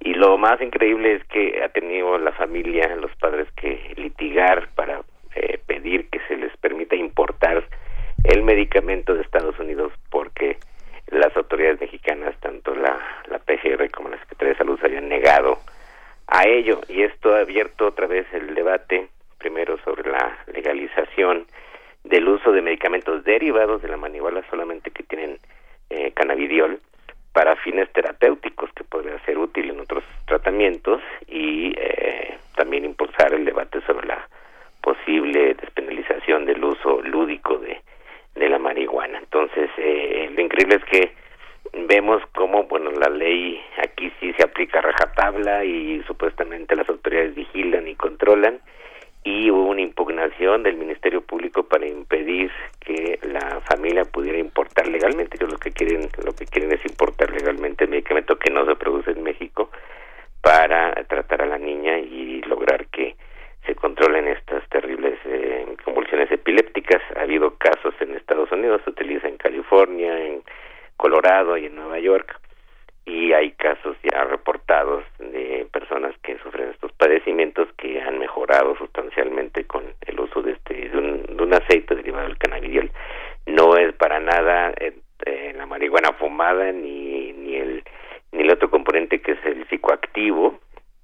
Eh, el que está en estos en estos medicamentos. Entonces se, se nota la, la, la resistencia de las autoridades mexicanas de los ministerios públicos y todavía está este halo de eh, pues de moralismo muy absurdo sobre el uso de la marihuana para fines medicinales cuando muchísimas personas podrían beneficiarse de ello en México personas que tienen eh, distintos tipos de padecimientos del sistema nervioso, que están en quimioterapias, que están en, etapas, incluso en etapas terminales de cáncer, serían beneficiados por estos medicamentos que se podrían producir también en México de forma de forma legal. Así es que eh, ojalá esto abra un, un debate eh, desde el punto de vista de la salud, efectivamente, y no de estos prejuicios absurdos sobre el consumo de, de, drogas que siguen siendo la base de esta guerra fallida que eh, pues ha lastimado tanto este país, ya que uso, ese término eufemístico que le gusta mucho, lastimar el, el, eh, pues la, a la sociedad eh, entera. Y bueno, podría ser un caso eh, que abra la puerta, por lo menos al uso medicinal de derivados de la marihuana. ¿Tú crees que así va a ser, Jorge? Espero que sí. Eh, sin embargo, todavía está la impugnación del Ministerio Público Federal para evitar que la familia pueda importar legalmente. Esto es lo que increíble un medicamento porque simplemente eh, contradice la Ley General de Salud que considera en, hacia en bloque a la planta cannabis como una sustancia peligrosísima lo que, lo que se dice para, para impedir que, que, Graciela obtenga este medicamento es que no hay ninguna manera de probar los beneficios de, de, la marihuana, los beneficios medicinales.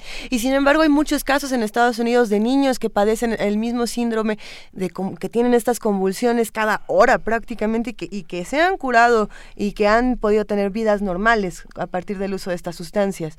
Sí, hay, hay casos reportados y pues justo lo que debe aprovecharse es hacer investigación más precisa para demostrar o en todo caso verificar que en efecto el medicamento no tenga ese, ese efecto curativo, pero los efectos colaterales negativos tampoco se conocen. Eh, entonces, en los últimos días, por lo menos ya hemos visto que hubo una reunión de la familia con la Secretaría de Salud y también una una declaración de, de, de la COFEPRIS, el director de la COFEPRIS, para autorizar la importación de este medicamento, pero solo un caso. Entonces, imagínense si cada persona tuviera que litigar legalmente en los juzgados para poder obtener estos medicamentos. Yo creo que aquí valdría la pena que justamente en beneficio de la salud de las personas, este sería un tipo de tratamiento, si quieren, un tanto experimental, pero que no se conoce tampoco ningún riesgo de consideración y que en todo caso es el equivalente a muchos tratamientos naturales o naturistas que toman muchas personas y ahí la COFEPRIS y el Secretario de Salud han puesto ninguna ninguna traba ni realmente se hacen revisiones ni estudios exhaustivos con otro tipo de productos eh, eh, de origen vegetal. Las medicinas y los médicos uh, deberían estar ahí para su fin último y más importante que es evitar el sufrimiento. Uh, uh, todo lo que esté alrededor es solamente una suerte de bla bla bla. O sea, quiero decir que que se que, que hable Cofepris, que hable la Policía Federal, uh, híjole, me pone nerviosísimo. O sea, tengo la sensación de que de que no de que habría que darles también un, un pequeño quién vive. ay, para eso están las medicinas y hay que utilizarlas en beneficio de aquellos que están sufriendo. Punto. Dejémonos de, no sé, desde la bioética supongo que es la misma lógica, ¿no, Jorge? Sí, y aquí justamente, bueno, se cumplen todos los protocolos, digamos, hay un médico tratante que va a ser responsable de supervisar que, que el medicamento sea útil y seguramente si no lo es lo van a retirar pasa es que en este caso ya han utilizado todos los tipos de anticonvulsivos que existen en el mercado farmacéutico y ninguno funciona. Entonces, claro que cualquier persona estaría buscando un remedio y pues se conocen los efectos terapéuticos de la cannabis desde hace miles de años. Este, el prejuicio moral sobre sus efectos psicoactivos es lo que ha hecho que se prohíba toda la planta en, en su totalidad. Eso es un, bastante absurdo. ¿no? Este, y eso es bueno, en eso nos mantenemos en esta idea de la prohibición de las drogas psicoactivas, solo de algunas, no del alcohol.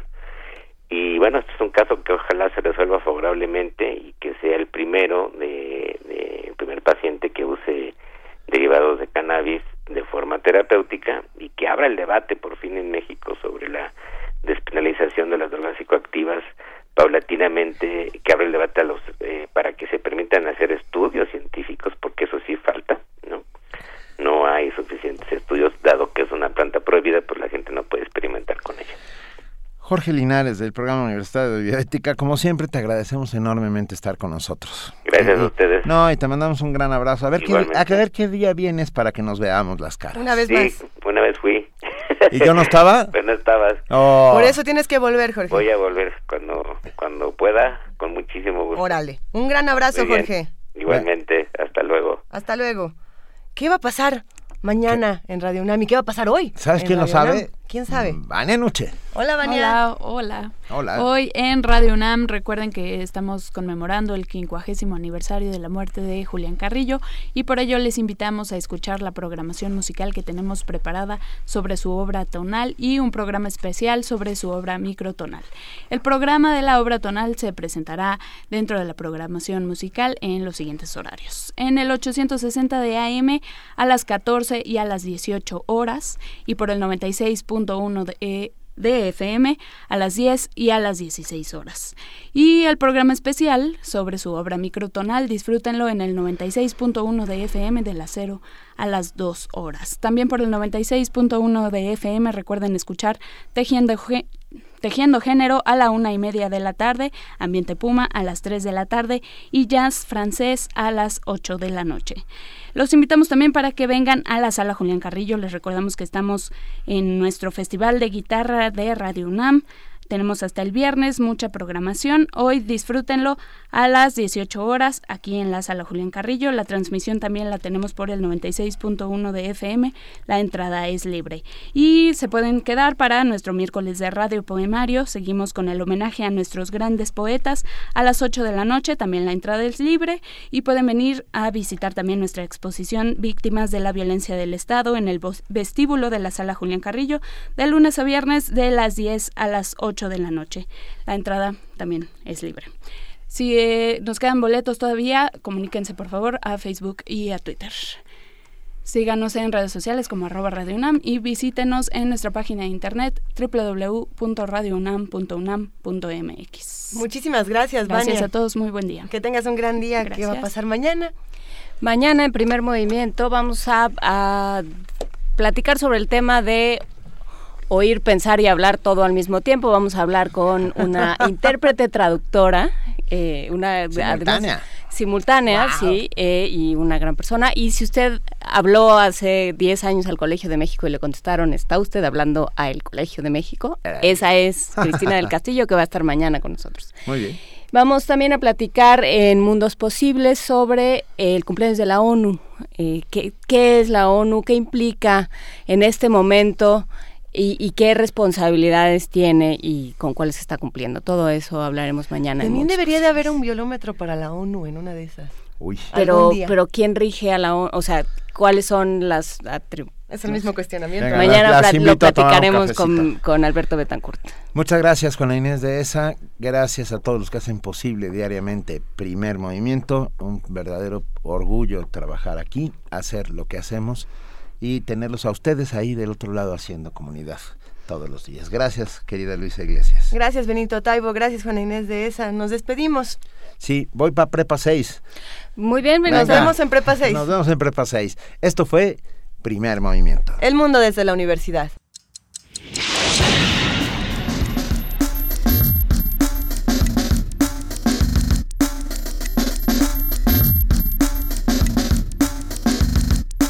Coordinación de Difusión Cultural de la UNAM y Radio UNAM presentaron Primer Movimiento. El mundo desde la universidad.